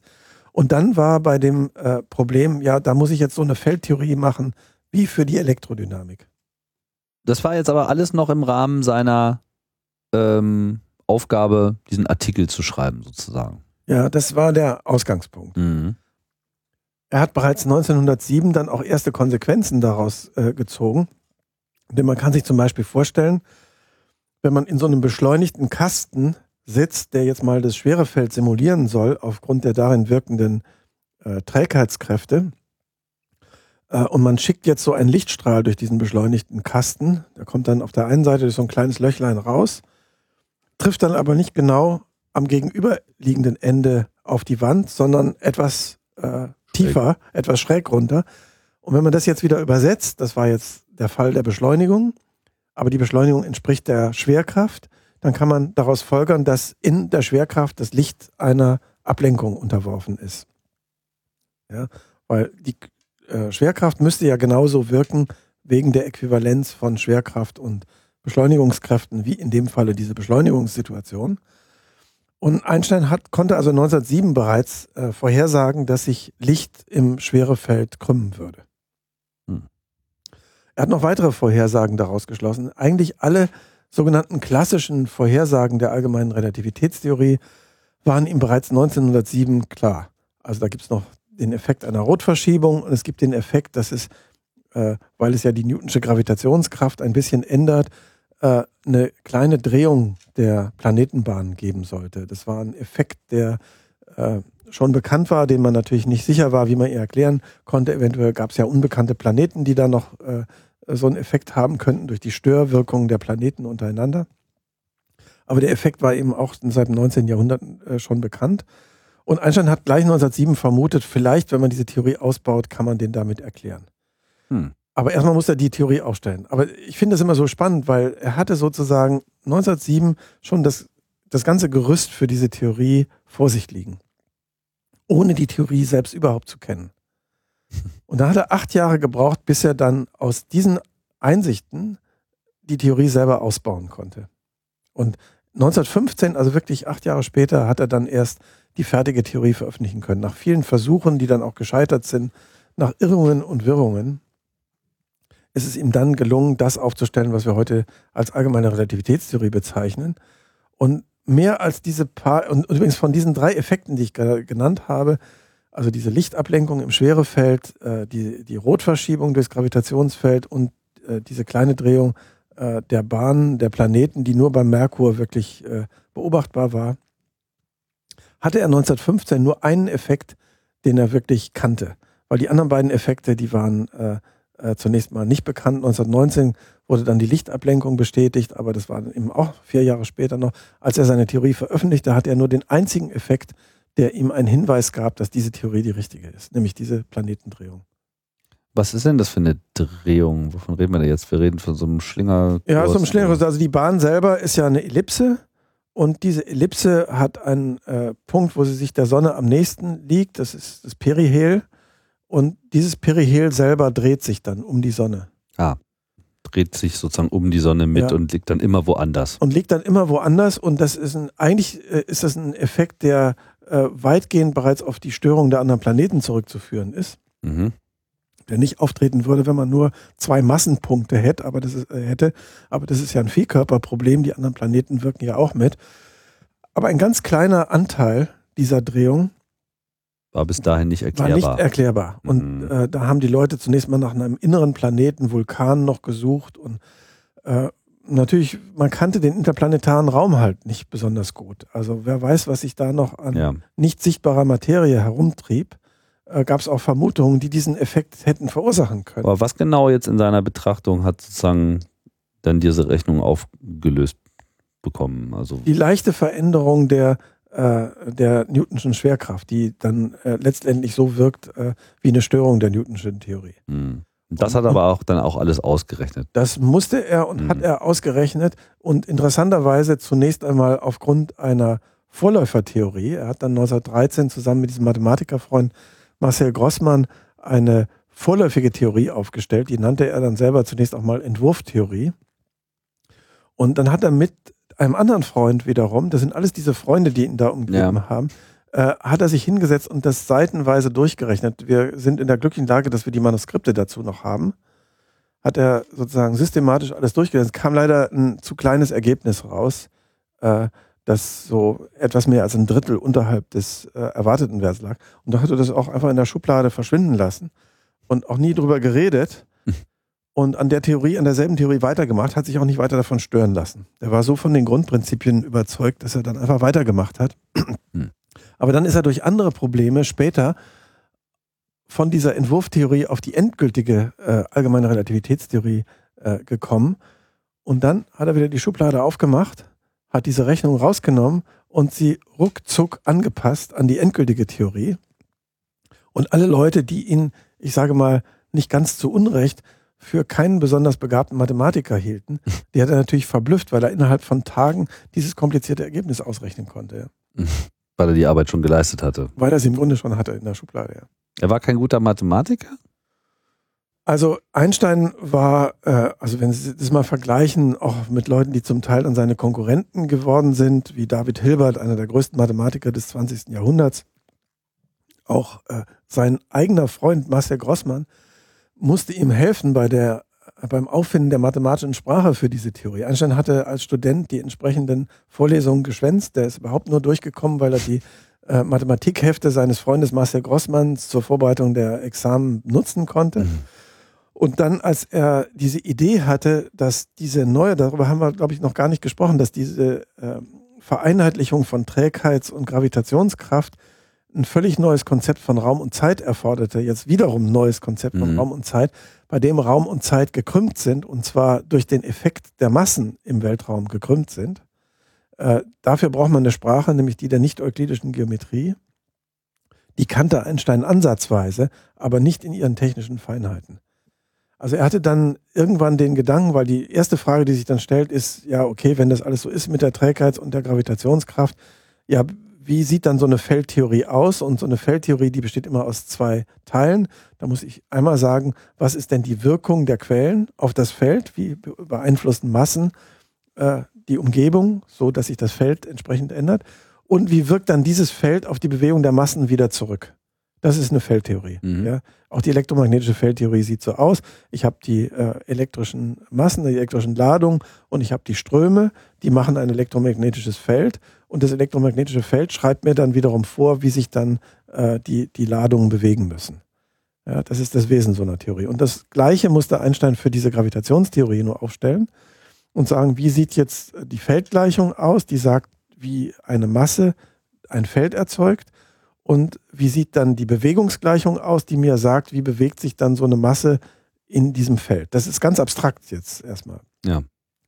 Aber er kam dann relativ bald, äh, schon 1912 kam er dann zu dem Ergebnis, den einen Teil, diese Bewegungsgleichung, den kann ich sehr schnell lösen, wenn ich mir vorstelle, dass das Feld den Raum krümmt. Raum und Zeit, genauer gesagt, krümmt. Dann ist nämlich die Bewegung einer Masse in dieser Krümmung von Raum und Zeit so wie die Bewegung eines Teilchens auf einer äh, gekrümmten Oberfläche, das einfach den am wenigsten gekrümmten Weg durch diese äh, gekrümmte äh, Raumzeit findet. Also das nennt man dann Geodäte, das ist sozusagen die Idee. Man findet ein, eine Entsprechung zu den geraden Linien auf den Ebenen, auch auf gekrümmten Flächen, kennen wir alle von unserer Erdkugel her, wenn wir, wir müssen uns auf der Kugeloberfläche bewegen, also können wir keine gerade Linie durch die Erde ziehen, sondern bewegen uns auf sogenannten Großkreisen. Und das sind sozusagen die beste Entsprechung, die wir haben zu den geraden Linien auf einer gekrümmten Fläche. Und wenn man jetzt annimmt, dass Raum und Zeit gekrümmt sind, kann man auch da die sozusagen geradesten Linien auswählen. Das sind diese sogenannten Geodäten. Und das sind dann die Linien, auf denen sich Körper bewegen, die nur sich selber beziehungsweise der Schwerkraft und der Trägheit unterworfen sind, auf die keine anderen Kräfte wirken. Das löst im Grunde für ihn das Problem der, der Bewegungsgleichung. Das hat er schon sehr früh gelöst. Und das Problem der Feldgleichung hat noch mehr Zeit in Anspruch genommen. Aber auf diese Weise hatte er schon mal sozusagen einen wesentlichen Teil der Theorie. Und äh, die Mathematik, um das im Einzelnen auszubuchstabieren, die kannte er nicht. Dann, er war dann zeitweise in Prag als Professor, kam dann zurück nach Zürich und äh, hat sich dann an seinen Freund Grossmann gewandt und sagt, Grossmann, ich werde verrückt, ich kann das nicht, hilf mir. Du bist der Mathematiker. Und wir haben die Notizbücher und da kann man sehr deutlich sehen, der Einstein fängt an, also fast klippschulartig mit diesen einfachen Formeln über gekrümmte Flächen, genauso wie ich es jetzt gerade versucht habe zu erläutern, so zeichnet er sich dann so eine Linie auf einer gekrümmten Fläche und überlegt sich, ja, da könnte sich das bewegen, aber weiter reichte seine Mathematik nicht. Ja. Das war so der Zustand, den schon Gauss erreicht hatte, das kannte er noch. Und dann sieht man, plötzlich taucht der Name Grossmann in diesen Notizbüchern aus und neben Grossmann steht dann der, äh, der sogenannte Riemann-Tensor und die ganze komplizierte Mathematik, die das inzwischen, äh, die inzwischen dieses Niveau erreicht hatte. Und das liefert Einstein dann die Sprache, um seine Theorie zu formulieren. Aber das ist eben kein linearer äh, Fortschritts, äh, äh, äh, sozusagen Fortschrittsentwicklung gewesen, sondern das ist ein Hin und Her gewesen, weil Einstein musste sich diese Sprache aneignen. Er musste versuchen, seine physikalischen Intuitionen in dieser Sprache auszudrücken. Das ging nicht ohne weiteres musste also auch lernen, wiederum aus dieser neuen Sprache seine physikalischen Intuitionen zu verändern. Und in diesem Hin und Her zwischen Mathematik und Physik hat sich dann schließlich acht Jahre lang äh, die allgemeine Relativitätstheorie entwickelt. Die dann 2015 vorgestellt wurde.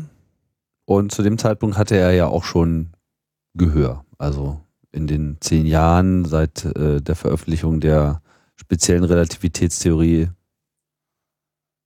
nicht unbedingt. Er hat natürlich seine wissenschaftliche Karriere gemacht, 1915 übrigens, am 25. November mhm. in Berlin. Er war inzwischen nach Berlin berufen worden, aber er ist nicht wegen der Relativitätstheorie nach Berlin berufen worden. Er ist berufen worden, weil er andere Arbeiten gemacht hat, die Berliner Physiker und Chemiker interessiert haben, nämlich zum Zustand der Materie, zum Zustand der Strahlung. Also Einstein wurde nach Berlin gerufen, weil man sich von ihm erhoffte, dass er die Quantentheorie weiterentwickeln würde, weil die hatte eine unmittelbare Relevanz für Chemie, für Festkörper, äh, Physik und so weiter.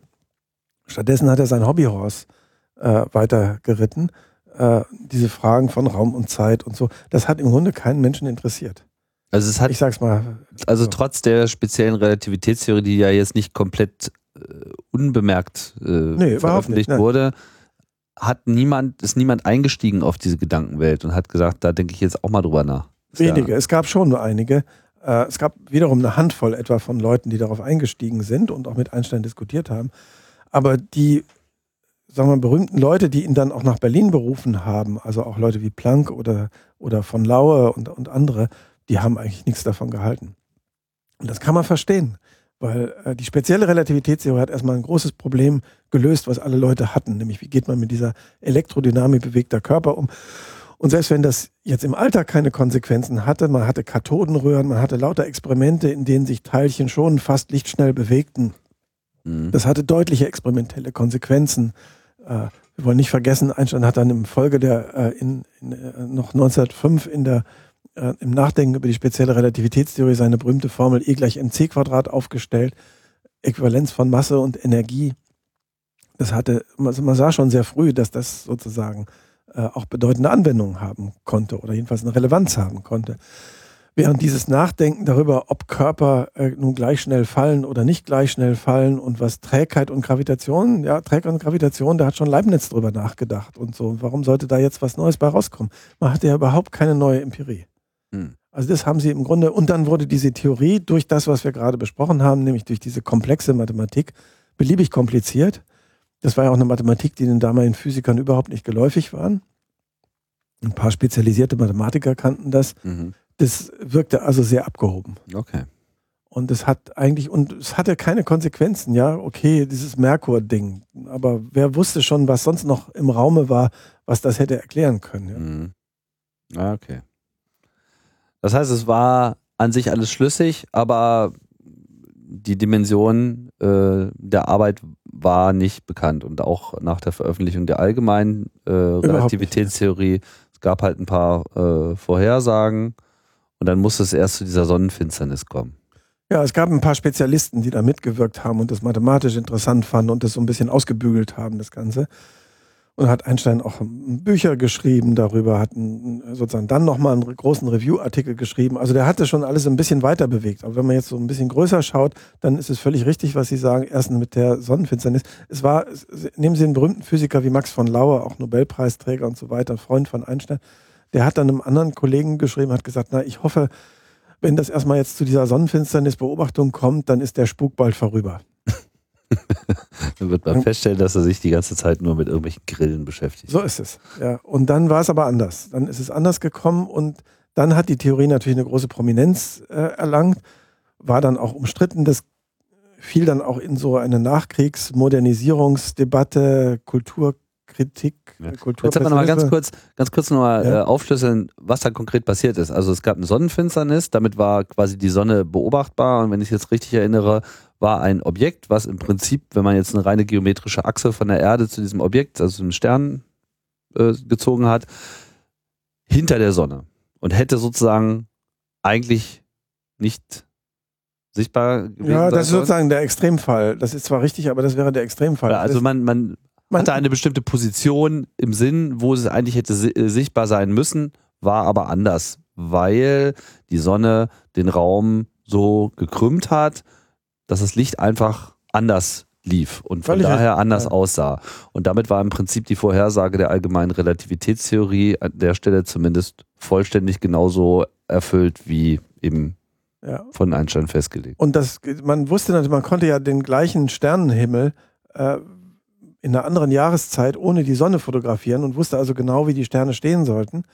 Und nun konnte man ihn bei einer Sonnenfinsternis auch in Präsenz der Sonne, die diese Krümmungen verursacht, beobachten und konnte einfach diese Fotoplatten gegeneinander halten und nun sehen, dass sich da leichte Positionsverschiebungen ergaben. Und die waren genauso, wie die Theorie das vorher gesagt hat, innerhalb der Messgenauigkeit.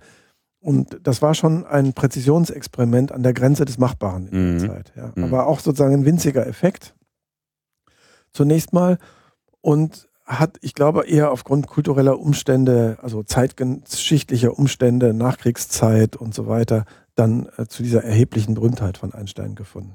Wie lange hat das dann gedauert, bis äh, der Wahnsinn dann losbrach? War das wirklich so von heute auf morgen? Ja, von heute auf morgen. Also da hat er sozusagen die moderne Telekommunikations- und Medienlandschaft auch geliefert, ja. Ja, ja, absolut. Ja, das war gleich eine Weltsensation kann man so sagen. Ja. Mhm. Einstein kam dann auf die Titelbilder der Illustrierten und ja, das war wirklich, da war wirklich was los. Und äh, ja, und das hat aber für die Physik zunächst mal, äh, also das, das, dann gibt es plötzlich jetzt wirklich eine Trennung der Entwicklung, weil auf der einen Seite gibt es dieses populäre Image von Einstein, auch die, die philosophische und, und äh, populärwissenschaftliche und zum Teil polemische Diskussion.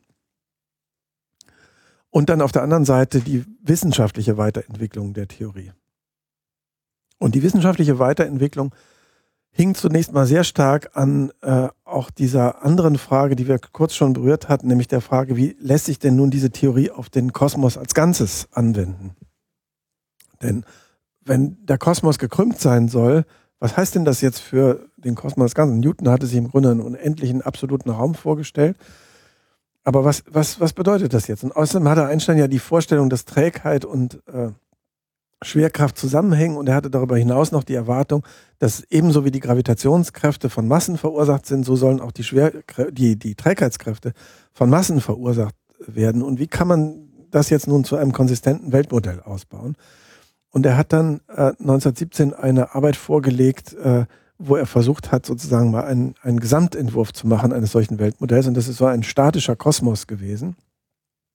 Darüber hatten wir schon kurz gesprochen. Und dieser statische Kosmos äh, erfüllte äh, Einsteins Erwartungen nur dann, wenn man an den Gleichungen nochmal eine leichte Veränderung vornahm und das sogenannte kosmologische Glied in diese Gleichung einfügte. Also die berühmte kosmologische Konstante, mhm. die auch heute wieder stark diskutiert wird, die ist eigentlich zustande gekommen als, äh, und das kann man wirklich nachweisen, äh, äh, die ist zustande gekommen als Antwort auf das Problem, wie kriege ich jetzt vor dem Hintergrund dieser neuen Theorie ein Weltmodell hin, das statisch ist und das mir die Trägheit so erklärt, wie ich mir das möchte. Wir haben übrigens interessanterweise, äh, das zeigt ein bisschen, äh, wie, wie Wissenschaftsgeschichte arbeitet, äh, einige der ersten Rechnungen für diese Theorie auf der Rückseite eines Briefes gefunden, eines Briefentwurfs, den Einstein geschrieben hat an den damaligen österreichischen Kaiser, äh, an den er nämlich ein Gnadengesuch richtete für seinen Physikerfreund Friedrich Adler, der inzwischen den österreichischen Premierminister Stürk äh, aus Protest gegen den Ersten Weltkrieg erschossen hatte und jetzt in österreichischen Gefängnis war und äh, zum Tode verurteilt werden sollte. Und Einstein schrieb also ein Gnadengesuch, das aus anderen Gründen, weil man ihn zunächst für unzurechnungsfähig erklären wollte und so weiter und so weiter, komplizierte Geschichte, äh, hat den nicht abgeschickt. Und auf der Rückseite finden sich die ersten Rechnungen zu diesem kosmologischen äh, äh, Modell. Hat man also beides, ja. Den politischen Einstein und den kosmologischen Einstein ja. in einem Brief. Aber der kosmologische Einstein ist jetzt an dieser Stelle im Prinzip jetzt auch schon so ein bisschen Opfer äh, seines eigenen Ethers geworden, dass er halt einfach eine Annahme gemacht hat, dass eben äh, das Universum wohl statisch irgendwie ist. So. so ist es, ja. Man muss ihm nur zugute halten, er wusste halt relativ wenig, weil man damals relativ wenig wusste über den Aufbau des Universums. Aber dann kommen jetzt sehr schnell andere Leute ins Spiel, zum Beispiel der holländische Astronom De Sitter, mit dem er dann eine Korrespondenz angefangen hatte und der klärte ihn so darüber äh, auf, dass es da äh, noch ein paar andere Probleme gibt, hat dann auch selber so ein Weltmodell vorgestellt. Und inzwischen liefen in Amerika, in Kalifornien, die ersten großen Beobachtungsprogramme der Galaxien an oder dessen, was wir heute als Galaxien äh, verstehen. Und der äh, amerikanische Astronom Hubble kam dann so im Laufe der 20er, Ende der 20er, Anfang der 30er Jahre darauf, dass sich das Universum tatsächlich ausdehnt. Und äh, zwar, und das erforderte natürlich ganz andere Lösungen von Einsteins Gleichungen. Und die gab es auch schon. Die hatten andere, unabhängig von Einstein, äh, schon vorgeschlagen. Der russische Mathematiker Alexander Friedmann zum Beispiel hatte gezeigt, dass es solche expandierenden Lösungen gab, schon in Anfang der 20er Jahre. Einstein hat es zunächst für einen Fehler gehalten, dann konnte man ihm nachweisen, dass es kein Fehler war. Dann hat er gesagt, okay, ist kein Fehler, äh, ist aber irrelevant. Ja. Und dann kam der, äh, äh, dann kam der äh, Priester Georges Lemaitre, aber auch ein hervorragender Kosmologe und Physiker an und hat diese Weltmodelle weiter ausgebaut. Einstein hat es einfach nicht ernst genommen. Aber dann äh, gab es eben die Beobachtungen aus äh, Kalifornien von Hubble, die gezeigt haben, es gibt so eine Rotverschiebung, die man am besten dadurch erklären kann, dass sich das Universum allmählich ausdehnt und zwar gleichmäßig ausdehnt. Und das war genau im Sinne dieser dynamischen Lösung von Einsteins Gleichung, wie sie Friedman und Lemaitre schon vorgelegt hatten. Und das hat es angefangen, das äh, Bild unseres Universums radikal zu verändern. Das ist eben einfach ein sehr viel stärkeres, äh, stärker dynamisches äh, und nicht statisches Universum, in dem wir leben. Und das kann die Relativitätstheorie eben sehr gut beschreiben. Bloß Einstein wollte es zunächst mal nicht wahrhaben. Das hat er aber dann eingesehen. Mhm. Andere Sachen hat er nicht eingesehen. Also man kam auch sehr schnell auf, die, äh, auf das Problem, dass es da sogenannte Singularitäten gibt. Also das, was wir dann später als schwarze Löcher äh, bezeichnen, ist ein Ausdruck, der geht auf die 60er Jahre erst zurück, also sehr viel später. Aber das Problem, das tauchte schon relativ früh auf, aber Einstein äh, hat das für unmöglich gehalten, dass es sowas Verrücktes in seiner Theorie geben könnte. Also Körper, aus denen dann kein Licht mehr entweichen kann. Weil sich einfach so viel Masse ansammelt. Dass einfach die Gravitation stärker ist. Als jede andere Kraft. Als jede ja. andere Kraft. Eigentlich ist das nicht so überraschend, denn das kann man sich recht leicht überlegen, dass äh, wenn man sozusagen einen Körper klein genug macht und die Gravitation sozusagen fast auf den Punkt zurückführt, dass sie stärker als jede andere Kraft ist. Aber man hatte Schwierigkeiten, sich das vorzustellen. Und Einstein hat versucht, Gegenbeweise zu liefern und so weiter. Also das ist ein Beispiel. Die Gravitationswellen, da hat er immer wieder geschwankt. Die hat er zwar vorhergesagt, dann hat er später versucht, die Vorhersage zurückzunehmen. Da war er sich auch nicht so ganz sicher. Und das ist ja auch mathematisch sehr kompliziert mit den Gravitationswellen, ja. ob die eigentlich aus seiner Theorie folgen würden oder nicht. Aber das für mich am erstaunlichste, das Erstaunlichste ist am Ende, dass äh, diese Theorie, wir haben ja äh, jetzt gesehen, mit wie wenig äh, Wissen sie eigentlich äh, gebaut wurde, 1915 dass die immer noch die Theorie ist, die jetzt sozusagen das Universum in seinen großen Skalen, Entstehung des Universums, Big Bang, Expandieren des Universums, schwarze Löcher, Gravitationswellen, alles das, was es auch an aufregenden Neuigkeiten äh, gibt in der, in der heutigen Kosmologie, das findet immer noch im Rahmen dieser Theorie statt. Das passt immer noch alles. Das passt immer noch. Und da kriegt man doch diese beiden Momente, die wir am Anfang diskutiert haben, ganz gut mit. Also auf der einen Seite gibt es da eine erstaunliche Kontinuität. Und die, glaube ich, ist auch die Erklärung, warum das möglich ist, weil die Theorie von Einstein war zwar neu in ihren fundamentalen äh, Auffassungen von Raum und Zeit, von äh, Raum und Zeit, aber auf der anderen Seite hat sie sozusagen das Wissensgebäude der Physik umgebaut, der klassischen Physik umgebaut. Das heißt, sie hat die Elemente weiterverwendet, die schon Newton und andere entwickelt hatten, hat sie nur sozusagen neu zusammengesetzt. Und das heißt, man kriegt Brüche und Kontinuitäten hier zusammen. Ohne die Kontinuität wäre es geradezu ein Wunder, warum diese Theorie immer noch so erklärungsmächtig ist. Also wenn das so ist, wie andere sich das vorgestellt haben, Paradigmenwechseln oder Falsifizierungen von Popper und so weiter, dann müsste ja im Grunde so eine Art ständiger Theorienwechsel stattfinden. Es sei denn, er wird sozusagen durch soziale Mechanismen verhindert. Aber was wir in Wirklichkeit sehen, ist jetzt auch nicht die, die absolute Kontinuität, weil es ja solche Brüche gibt, aber doch äh, sozusagen eine Langlebigkeit, die, die ihrerseits, glaube ich, was Überraschendes hat. Mhm. Ja, und etwas Namensgebendes, weil letztlich ist ja der Begriff Raumzeit auch von ihm geprägt worden oder ist der so in der Form auch schon vorher äh, gehandelt worden? Nein, wir haben eine große Figur vergessen, die äh, also gerade für diesen Begriff Raumzeit äh, nicht vergessen werden sollte. Das ist Hermann Minkowski, der Göttinger Mathematiker, der der erste gewesen ist, der gesehen hat, dass das, was Einstein mit der speziellen Relativitätstheorie, und zwar um 1908 herum, äh, geschaffen hatte, und so hat es Einstein erstmal gar nicht gesehen, eine Art neuer Geometrie ist von Raum und Zeit. Der hat gesagt, jetzt verschwinden Raum und Zeit in ihrer separaten Existenz. Und äh, das, genau die Theorie, die Einstein formuliert hatte, die kann man jetzt nochmal sehen als eine vierdimensionale Geometrie von drei Raum- und einer Zeitdimension. Und Einstein hat es zunächst für eine, übrigens interessanterweise, Minkowski war Einsteins Lehrer, als er in Zürich war, mhm. aber hat er alles nicht so ernst genommen. Er hat es auch nicht ernst genommen als Minkowski, der dann auch sehr früh, 1909. Also wer hat wen nicht ernst genommen? Einstein, Minkowski ah. natürlich. Ah. Mhm. Ja. Einstein war es, halt so mit den Lehrern. Ja. ja. Äh, und der Minkowski hat dann diese Theorie als Geometrie, so dass man diese Lorentz-Transformation auch als Drehungen in so einem vierdimensionalen, heute nennen wir das auch Minkowski-Raum, äh, sich vorstellen kann. Äh, und Einstein hat es zunächst mal für eine mathematische Spielerei gehalten, bis er dann auf diese schwierigen mathematischen Probleme mit der allgemeinen Relativitätstheorie gestoßen hat. Und die kann man nur lösen, wenn man diese vierdimensionale äh, Auffassung von Raumzeit als Grundlage nimmt. Mhm. Und was Minkowski mal gemacht hat, ist dann sozusagen ein vierdimensionales statisches Raumzeitgerüst. Und was Einstein dann in der allgemeinen Relativitätstheorie gemacht hat, er hat gesagt, das ist eine bewegliche Bühne, die selber am Geschehen teilnimmt. Das ist eine dynamische Raumzeit Bühne, mhm. äh, die ihrerseits durch äh, die physikalischen äh, Prozesse, durch Energie und Materie beeinflusst wird. Also die Krümmung ist ein dynamischer Effekt. Und da leben wir jetzt in dieser äh, gekrümmten Raumzeit. Das ist sozusagen der eigentliche Äther. Ja, das Einstein selber, das ist eine gute Formulierung. Einstein selber ist zum Teil wieder genau zu diesen Formulierungen zurückgekehrt. Weil der Äther ist ja im Grunde sowas gewesen wie ein Raum, aber ein Raum mit physikalischen Eigenschaften. Die einzige Eigenschaft, die er dann nicht wieder zurückbekommen hat, ist irgendwie einen Bewegungszustand zu haben und ein mechanisches Medium zu sein.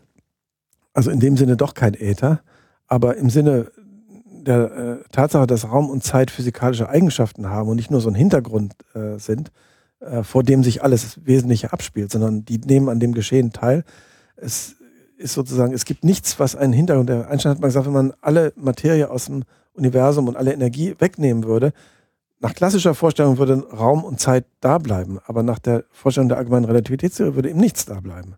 Weil Raum weil und Zeit erst geformt wird. Weil sie erst generiert werden durch Raum, durch äh, die Materie und durch die Energie.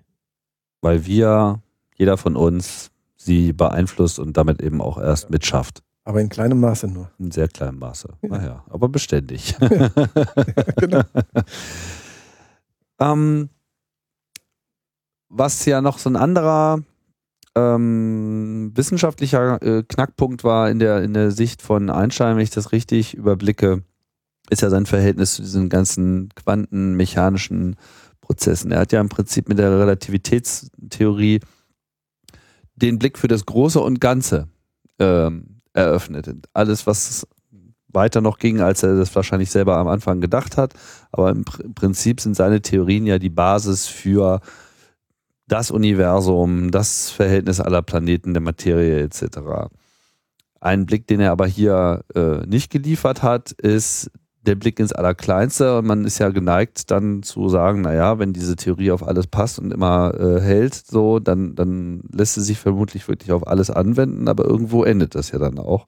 Und das waren andere Wissenschaftler, die äh, dort Leistungen vollbracht haben, wo er so ein bisschen in Skepsis war, wenn ich das richtig sehe. Ja, aber die Skepsis ist ja eigentlich erst ein Spätzustand. Er war ja anfangs sehr stark beteiligt an der Schaffung der Quantentheorie. Wie gesagt, dieser Begriff der Lichtquanten oder heute der Photonen, das stammt ja von ihm. Also er war da sogar ein radikaler Pionier, während andere versucht haben, noch den, äh, den Teppich der klassischen Physik zu, zu flicken. Hat er schon gesagt, wir brauchen da was völlig Neues. Und er hat für die Geburt der Quantentheorie Wesentliches geleistet. Und ich glaube, das Wichtigste neben allen Einzelentdeckungen, die er da auch gemacht hat, ist erstmal allen Beteiligten deutlich zu machen, das ist eine völlig andere und eine völlig neue Theorie, die da entsteht. Und die brauchen wir auch. Er war dann mit den Lösungen, die dann später Heisenberg, Schrödinger, äh, Bohr, Born und viele andere geliefert haben, nicht mehr einverstanden, weil er nicht daran glauben wollte, dass die Natur in ihrem Wesen nach statistisch ist, wie es die heutige Quantenmechanik will. Also das macht aber dann leicht vergessen, dass er bis dahin, und wir reden jetzt über Mitte der 20er Jahre, unglaublich viele Einzelleistungen äh, beigebracht hat. Wie gesagt, also. Äh, und dafür ja auch seinen Nobelpreis bekommen hat. Dafür für den sogenannten photoelektrischen Effekt seinen Nobelpreis bekommen hat, aber auch die physikalischen Grundlagen des heute allgegenwärtigen Lasers. Äh, also Einstein hat die, keine Laser konstruiert, aber er hat sozusagen die Eigenschaften der Strahlung, die dem zugrunde liegen, als erster wirklich verstanden und analysiert. Also großartige Beiträge. Aber aufgrund seiner späteren Distanz. Also ohne Einstein kein Laserschwert. Ja, ohne Einstein kein Laserschwert, genau. Also ja, geschweige denn Warp-Antrieb. Ja. ja, ich meine, das sollte man da nicht vergessen. Das ist auch, ich habe es natürlich, wenn man so kurz referiert, immer äh, ist man immer unterkomplex. Also Einstein hat da oft geschwankt, hat die Widersprüche gesehen. Ich finde es unterm Strich dann doch auch beeindruckend, dass er sich einfach die Freiheit genommen hat, da auch später einfach anderer Meinung zu sein und äh, der Quantentheorie. Äh, er, hat sich auch nicht einfach abgewandt, sondern er hat ihr dann weiterhin Herausforderungen gestellt. Ne? Es gibt dann diese berühmten Paradoxien, die er formuliert hat und die wirkten als Triebkraft für die Weiterentwicklung der Quantentheorie. Ja, gibt es wirklich keine versteckten Variablen, sodass man diese ganzen statistischen Effekte wieder auf unsichtbare Teilchen zurückführen kann? Das hat er vorangetrieben, indem er das immer wieder in Frage gestellt hat. Und das, was wir heute unter Verschränkungen und so weiter verstehen, das hat er mit befördert durch seine kritischen Fragestellungen. Also Wissenschaft ist auch, das darf man nicht vergessen, in einem großen Maße Dialog und Austausch. Und da sollte man nicht immer ausschließlich im Nachhinein sortieren, wer hat da die richtigen und die falschen Positionen gehabt. Mhm. Manchmal ist eine falsche Position eine stärkere Triebkraft als einfach so ein laues Zustimmen zu irgendwas. Ja. Aber es, am Ende ist es schon richtig, die große, eine der großen Herausforderungen der Physik heute ist, wir haben diese große Theorie des Universums, die Relativitätstheorie, und wir haben die Theorie, die vor allen Dingen die mikroskopische Welt erklärt, die Quantentheorie. Beides muss aber irgendwie zusammenhängen. Und die Frage ist, äh, wie genau und wie geht es und wie kommen wir daraus, äh, darauf? Und das Problem allerdings ist dabei, dass äh, man so wenig empirische Handhabe hat. Also viele der Probleme haben sich in der Vergangenheit dadurch lösen können, dass man irgendwelche Gegenstände hat, für die beide für zwei Theorien, die man zusammenbringen musste, werden Elektromagnetismus genannt. Haben wir so ein Phänomen wie Induktion oder so, da spielen dann plötzlich beide Aspekte eine Rolle. Bei der sogenannten Quantengravitation hat man einfach fast nichts, außer Prozessen wie Entstehung des Universums, über die man ja auch noch relativ wenig weiß, mhm. äh, die einen zwingen würden, beide Theorien wirklich anzuwenden. Und erst aus so einer Zusammenführung der beiden Theorien an solchen Grenzproblemen würde man erkennen können, wie die sich eigentlich zueinander verhalten und verhalten müssen. Aber ich glaube, das ist im Wesentlichen doch äh, das Problem der mangelnden Empirie. Mhm. Nun hatte ja Einsteins Arbeit nicht nur Einfluss auf die Wissenschaft als solche, sondern hat ja auch eine Vielzahl von konkreten technologischen Erfindungen und Innovationen nach sich gezogen. Wir hatten gerade das Beispiel mit dem Laser, der halt einfach so erstmal noch gar nicht denkbar gewesen ist und der heutzutage eine der nützlichsten äh, Dinge überhaupt ist für äh, zahlreiche Anwendungen auf allen Feldern. Eine Konsequenz war natürlich dann auch das äh, Atomzeitalter. Welche, welche Rolle hat Einstein da äh, konkret gehabt? Er war ja dann ein, ein, ein, ein, ist schon immer ein Kritiker der Kriege gewesen, des Ersten wie des Zweiten Weltkrieges, aber fand sich ja dann auch später in dieser Nachkriegszeit, die ja eigentlich auch noch eine Kriegszeit war, eine Kaltkriegszeit, äh, ähm, auch äh, gefühlt auf den falschen, auf der falschen Seite wieder. Wie ist Einstein damit umgegangen? Was war da seine Rolle? Also Einstein äh, ist in vielfältiger Weise eben mit diesen äh, großen Entwicklungen des 20. Jahrhunderts verbunden äh, gewesen. Seine berühmteste Formel, die natürlich in der Tat auch etwas zu tun hat mit der Nuklearenergie, E gleich mc Quadrat, ist eine Konsequenz der speziellen Relativitätstheorie gewesen. Diese weitgehenden Wirkungen der Formel waren natürlich damals nicht absehbar. Einstein hat sich im Laufe äh, des Ersten Weltkrieges sozusagen weiter politisiert und äh, sich gegen die Kollegen auch gestellt, die Unterstützer des deutschen Militarismus waren. Er hat äh, sich in der Weimarer Republik sehr klar zur Demokratie bekannt und äh, auch versucht, friedensstiftend zu wirken in den damals noch sehr virulenten Nachkriegskonflikten ausgleichend zu wirken, war ein, einer der wenigen deutschen Wissenschaftler, die überhaupt äh, in Ländern wie Frankreich oder so sprechen konnten und hat dort Brücken gebaut, auch durch seine Reisen später. Hat dann natürlich äh, sehr früh auch äh, die Gefahren äh, des aufziehenden Nationalsozialismus erkannt. Äh, er selber, äh, sozusagen, man hat ihm Morddrohungen geschickt, er ist Opfer antisemitischer Propaganda geworden. Sein Freund Walter Rathenau wurde hier in Berlin ermordet. Also der sah schon sehr früh die Gefahren, die da aufzogen und musste dann emigrieren, hat äh, dann mit durchaus auch mit Mühen äh, eine neue Heimat in Amerika gefunden und hat sich dann einspannen lassen, so muss man es vielleicht sagen, in die Überlegungen von äh, anderen Immigranten wie Leo Szilard und anderen amerikanischen Wissenschaftlern, dass man irgendwie damit rechnen müsse, dass die Nazis eine Atombombe bauen würden. Und hat dann einen berühmten Brief unterschrieben, den er sich selber verfasst hat, äh, an den damaligen Präsidenten Roosevelt, in dem er vor diesen Entwicklungen warnte und im Grunde die Amerikaner äh, mit äh, aufforderte, solche Entwicklungen zu machen. Das ist nun wirklich, da ist er eingespannt gewesen. Man versuchte sich durch den damals sehr bekannten Namen Einstein Gehör zu verschaffen bei den entsprechenden Regierungskreisen und auf diese Weise eine Entwicklung in Gang zu setzen.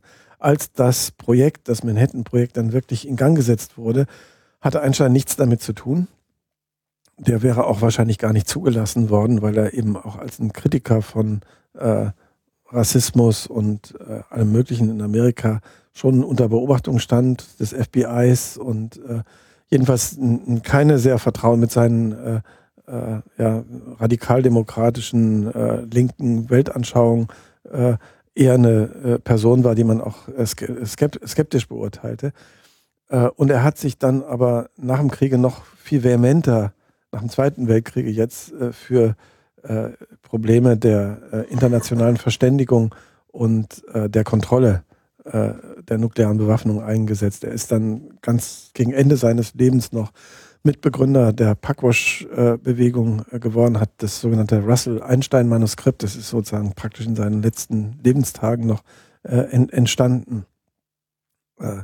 Also das und, und hat sich immer wieder auch in seinen politischen Schriften für sowas wie eine Weltregierung, für eine Weltkontrolle von, von Waffen ausgesprochen. Manche sagen sehr naiv, sehr idealistisch. Aber auf der anderen Seite war er natürlich auch ein Name, der gehört wurde und der im Gegensatz zu vielen anderen diesen Anliegen seine Stimme gab. Andere haben, weiß ich, die Wasserstoffbombe entwickelt oder mhm. sich für äh, eine Nuklearrüstung der Bundeswehr ausgesprochen. Äh, äh, große Wissenschaftler. Ja. Und äh, Einstein hat äh, dagegen gehalten, aufgrund eben auch, äh, die Wurzeln waren wahrscheinlich in seinem frühen, in seiner frühen Gegnerschaft zu jeder Form von Militarismus begründet, aber dann eben auch in seinen vielfältigen und leidvollen Erfahrungen mit der Politik des 20. Jahrhunderts. Und er hat Wissenschaft immer, Wissenschaft immer als eine Art Menschheitsanliegen verstanden. Äh, einem Versuch sozusagen dem Alltagsgewirr zu entrinnen und äh, sich an einer höheren Objektivität zu orientieren. Und hat in ihr immer auch die Chance gesehen, einer gemeinsamen menschheitlichen Perspektive auf die Wirklichkeit, aus der man vielleicht auch die Kraft schöpfen kann, äh, sozusagen Frieden und Versöhnung äh, in, in den politischen Verhältnissen zu stiften. Also ich sehe Einstein als jemand, der natürlich kein ausgesprochener äh, Politiker oder schon gar kein politischer Prophet war, aber der sich einfach verpflichtet gefühlt hat aufgrund seiner eigenen Berühmtheit, die er eben auch als ein äh, Kapital gesehen hat, von dem er meinte, dass man es einsetzen müsse zum, äh, zum Besten der Menschheit, immer wieder in Fragen Stellung zu nehmen, auch in Fragen, als der Staat Israel gegründet wurde, als die Hebräische Universität gegründet wurde, er gehört wirklich zu den Mitbegründern der Hebräischen Universität, hat sich zugleich aber zu einzelnen politischen Dingen immer auch kritisch geäußert und hat sich einfach die Freiheit genommen, egal wo er war, nicht einfach konform zu sein, sondern Dinge zu hinterfragen, so wie er es natürlich auch aus seiner Wissenschaft gewohnt war. Also da sehe ich schon auch eine gewisse Kohärenz in seinem Verhalten. Er ist auch so ein bisschen dann die Antithese zu Leuten wie Werner von Braun, der berühmt geworden ist mit, äh, ist nicht meine Abteilung, not my department, so, wo die äh, Raketen da runtergehen, wer fragt schon, wo sie herkamen, sondern für ihn war eigentlich dieses äh, Gewissen wichtig und, und stilbildend und, und auch Leitmotiv seiner Arbeit bis zum Schluss er hat eben auch ganzheitlich gedacht. Ne? Also bis zum Schluss hat er an der vereinheitlichten Feldtheorie äh, gearbeitet und vorher hat er über den Kosmos gearbeitet und er hat auch eben die Welt als ein Weltsystem angesehen, aus dem man sich nicht einfach rausziehen kann, indem man eine äh, Perspektive einnimmt, die sich auf Spezialprobleme konzentriert oder indem man gleich ins äh, äh Außerplanetarische geht und sagt, ja, das, äh, das Gewühle hier unten, das interessiert mich nicht sondern er hat es sozusagen äh, aus dieser umfassenden Perspektive und aus diesen umfassenden Zusammenhängen gesehen. Das sieht man wirklich in vielfältigen Äußerungen, ob sie sich nun auf die Wissenschaft oder ob sie sich auf die, auf die Weltpolitik beziehen. Er hat immer das Ganze im Blick gehabt und hat alle Trennungen und, und Unterscheidungen für vorläufige und vielleicht auch nicht für das Relevanteste gehalten. Was kann man so rausziehen ähm, als Wissenschaftler heute? von dem Leben von Albert Einstein? Man kann es natürlich nicht einfach in irgendeiner Form nachmachen und Vorbilder sind immer schwer, weil man sich, äh, weil sich die Umstände so radikal geändert haben. Wir haben ja schon gesagt, die Wissenschaft war damals eine kleine äh, Gruppe. Auch die, diese Sprecherrolle, die er dann haben konnte, war natürlich auch dann den ganz spezifischen Umständen der Zeit geschuldet. Die Physik hat in der Kriegs- und in der Nachkriegszeit die Rolle einer Leitwissenschaft gespielt weil sie in allen, gerade auch den militärischen Bereichen, so ungeheuer wichtig war. Und das hat natürlich umgekehrt einer äh, Figur wie Einstein, der Physiker war, einer der größten seiner Zeit, diese enorme Prominenz gegeben. Und daran sieht man schon, das hat sich heute geändert. Die Physik ist nicht mehr unbedingt die Leitwissenschaft und äh, ist nicht mehr in gleicher Weise, es gibt, es kann keinen zweiten Einstein in dieser Weise geben. Also wenn man ihn als Vorbild äh, begreift und von ihm lernen will, dann muss man diese veränderten Zeitumstände immer mit berücksichtigen und äh, sollte jetzt nicht einfach davon ausgehen, also es sei eine besondere Aufgabe, etwa Fundamentalphysiker von, von Physikern, die mit den äh, Fundamenten der Physik oder der Kosmologie beschäftigt sind, sich nun zu Menschheitsproblemen zu äußern. Das kann genauso gut jemand machen, der äh, zum Beispiel Festkörperphysik betreibt oder der Chemiker ist oder der Biologe ist. Also ich sage nur mutatis mutandis. Man muss das auf die heutige Situation äh, beziehen. Aber der ganzheitliche Blick, ich finde, äh, der ist äh, nach wie vor vorbildlich. Äh, wenn wir heute von Anthropozän reden, von einem äh, Zeitalter einer geologischen Epoche, die von den Einwirkungen des Menschen bestimmt wird, dann kommen wir um einen solchen ganzheitlichen Blick gar nicht mehr drum herum. Also alle Aspekte der Veränderung unserer Umwelt sind gar nicht mehr lokal zu begreifen, zum einen, und sind auch nicht mehr nach Disziplinengrenzen zu begreifen. Insofern kann man vielleicht Einstein auch als einen Vorläufer einer Art von Integration von Wissenschaft und Wissenschaft und Gesellschaft begreifen, die bestimmte traditionelle Schranken, die letztlich aus dem 19. Jahrhundert kommen, äh, anzeigen, in welcher Richtung die zu überwinden wären. Nämlich stärker an den konkreten Problemen orientiert. So äh, über den Dingen schwebend Einstein manchmal erscheinen mag, wenn er dann den Journalisten die Zunge rausstreckt und äh, mit den Pantoffeln durch Princeton latscht und äh, an seiner vereinheitlichen Feldtheorie arbeitet. Aber da sollte man den realitätshaltigen Einstein dabei nicht vergessen. Ja, und auch, ich sehe vor allem so einen Einstein, der, der halt auch bereit war, Verantwortung zu übernehmen, dem das alles nicht äh, egal war und der sozusagen ja, ein globaler Denker war in, in, in, in jeder Hinsicht. Und der gemeinsam mit jemandem wie Freud versucht hat zu verstehen, äh, was denn nun die Ursachen für Kriege sind, beispielsweise. Mhm. Ja. Also das ist eine Frage, die ihn auch bewegt hat. Da hat er weniger zu beitragen können als zu den Fragen der Gravitation, aber es hat ihn ebenso wenig locker gelassen, was denn nun dieses äh, im, in der Menschheitsgeschichte zu bedeuten hat. Man möchte sich wünschen, dass die Wissenschaftsgeschichte äh, vor allem auch so Personen äh, wie ihn in den äh, wissenschaftlichen Diskurs immer wieder hereinträgt. Und insofern ist ja Ihre Aufgabe eigentlich gut gewählt. Sie sagen, Herrin. Ja, ich hoffe mal. Wir bemühen uns. Was anderes kann man nicht tun. Ich bedanke mich sehr für die Ausführungen. Ich danke für Ihre Fragen. Ja, das äh, war ein schöner Einblick hier äh, bei Raumzeit. Und ich bedanke mich auch bei allen natürlich wieder hier fürs äh, Zuhören geht auch bald weiter und ich werde auch ein wenig äh, in diesen, in den letzten Folgen eingenommenen ähm, Pfad äh, weiterlaufen, ausnahmsweise mal ein ausgetretener Pfad. Und ja, ansonsten bleibt es natürlich bunt wie immer. Ich sage Tschüss und bis bald.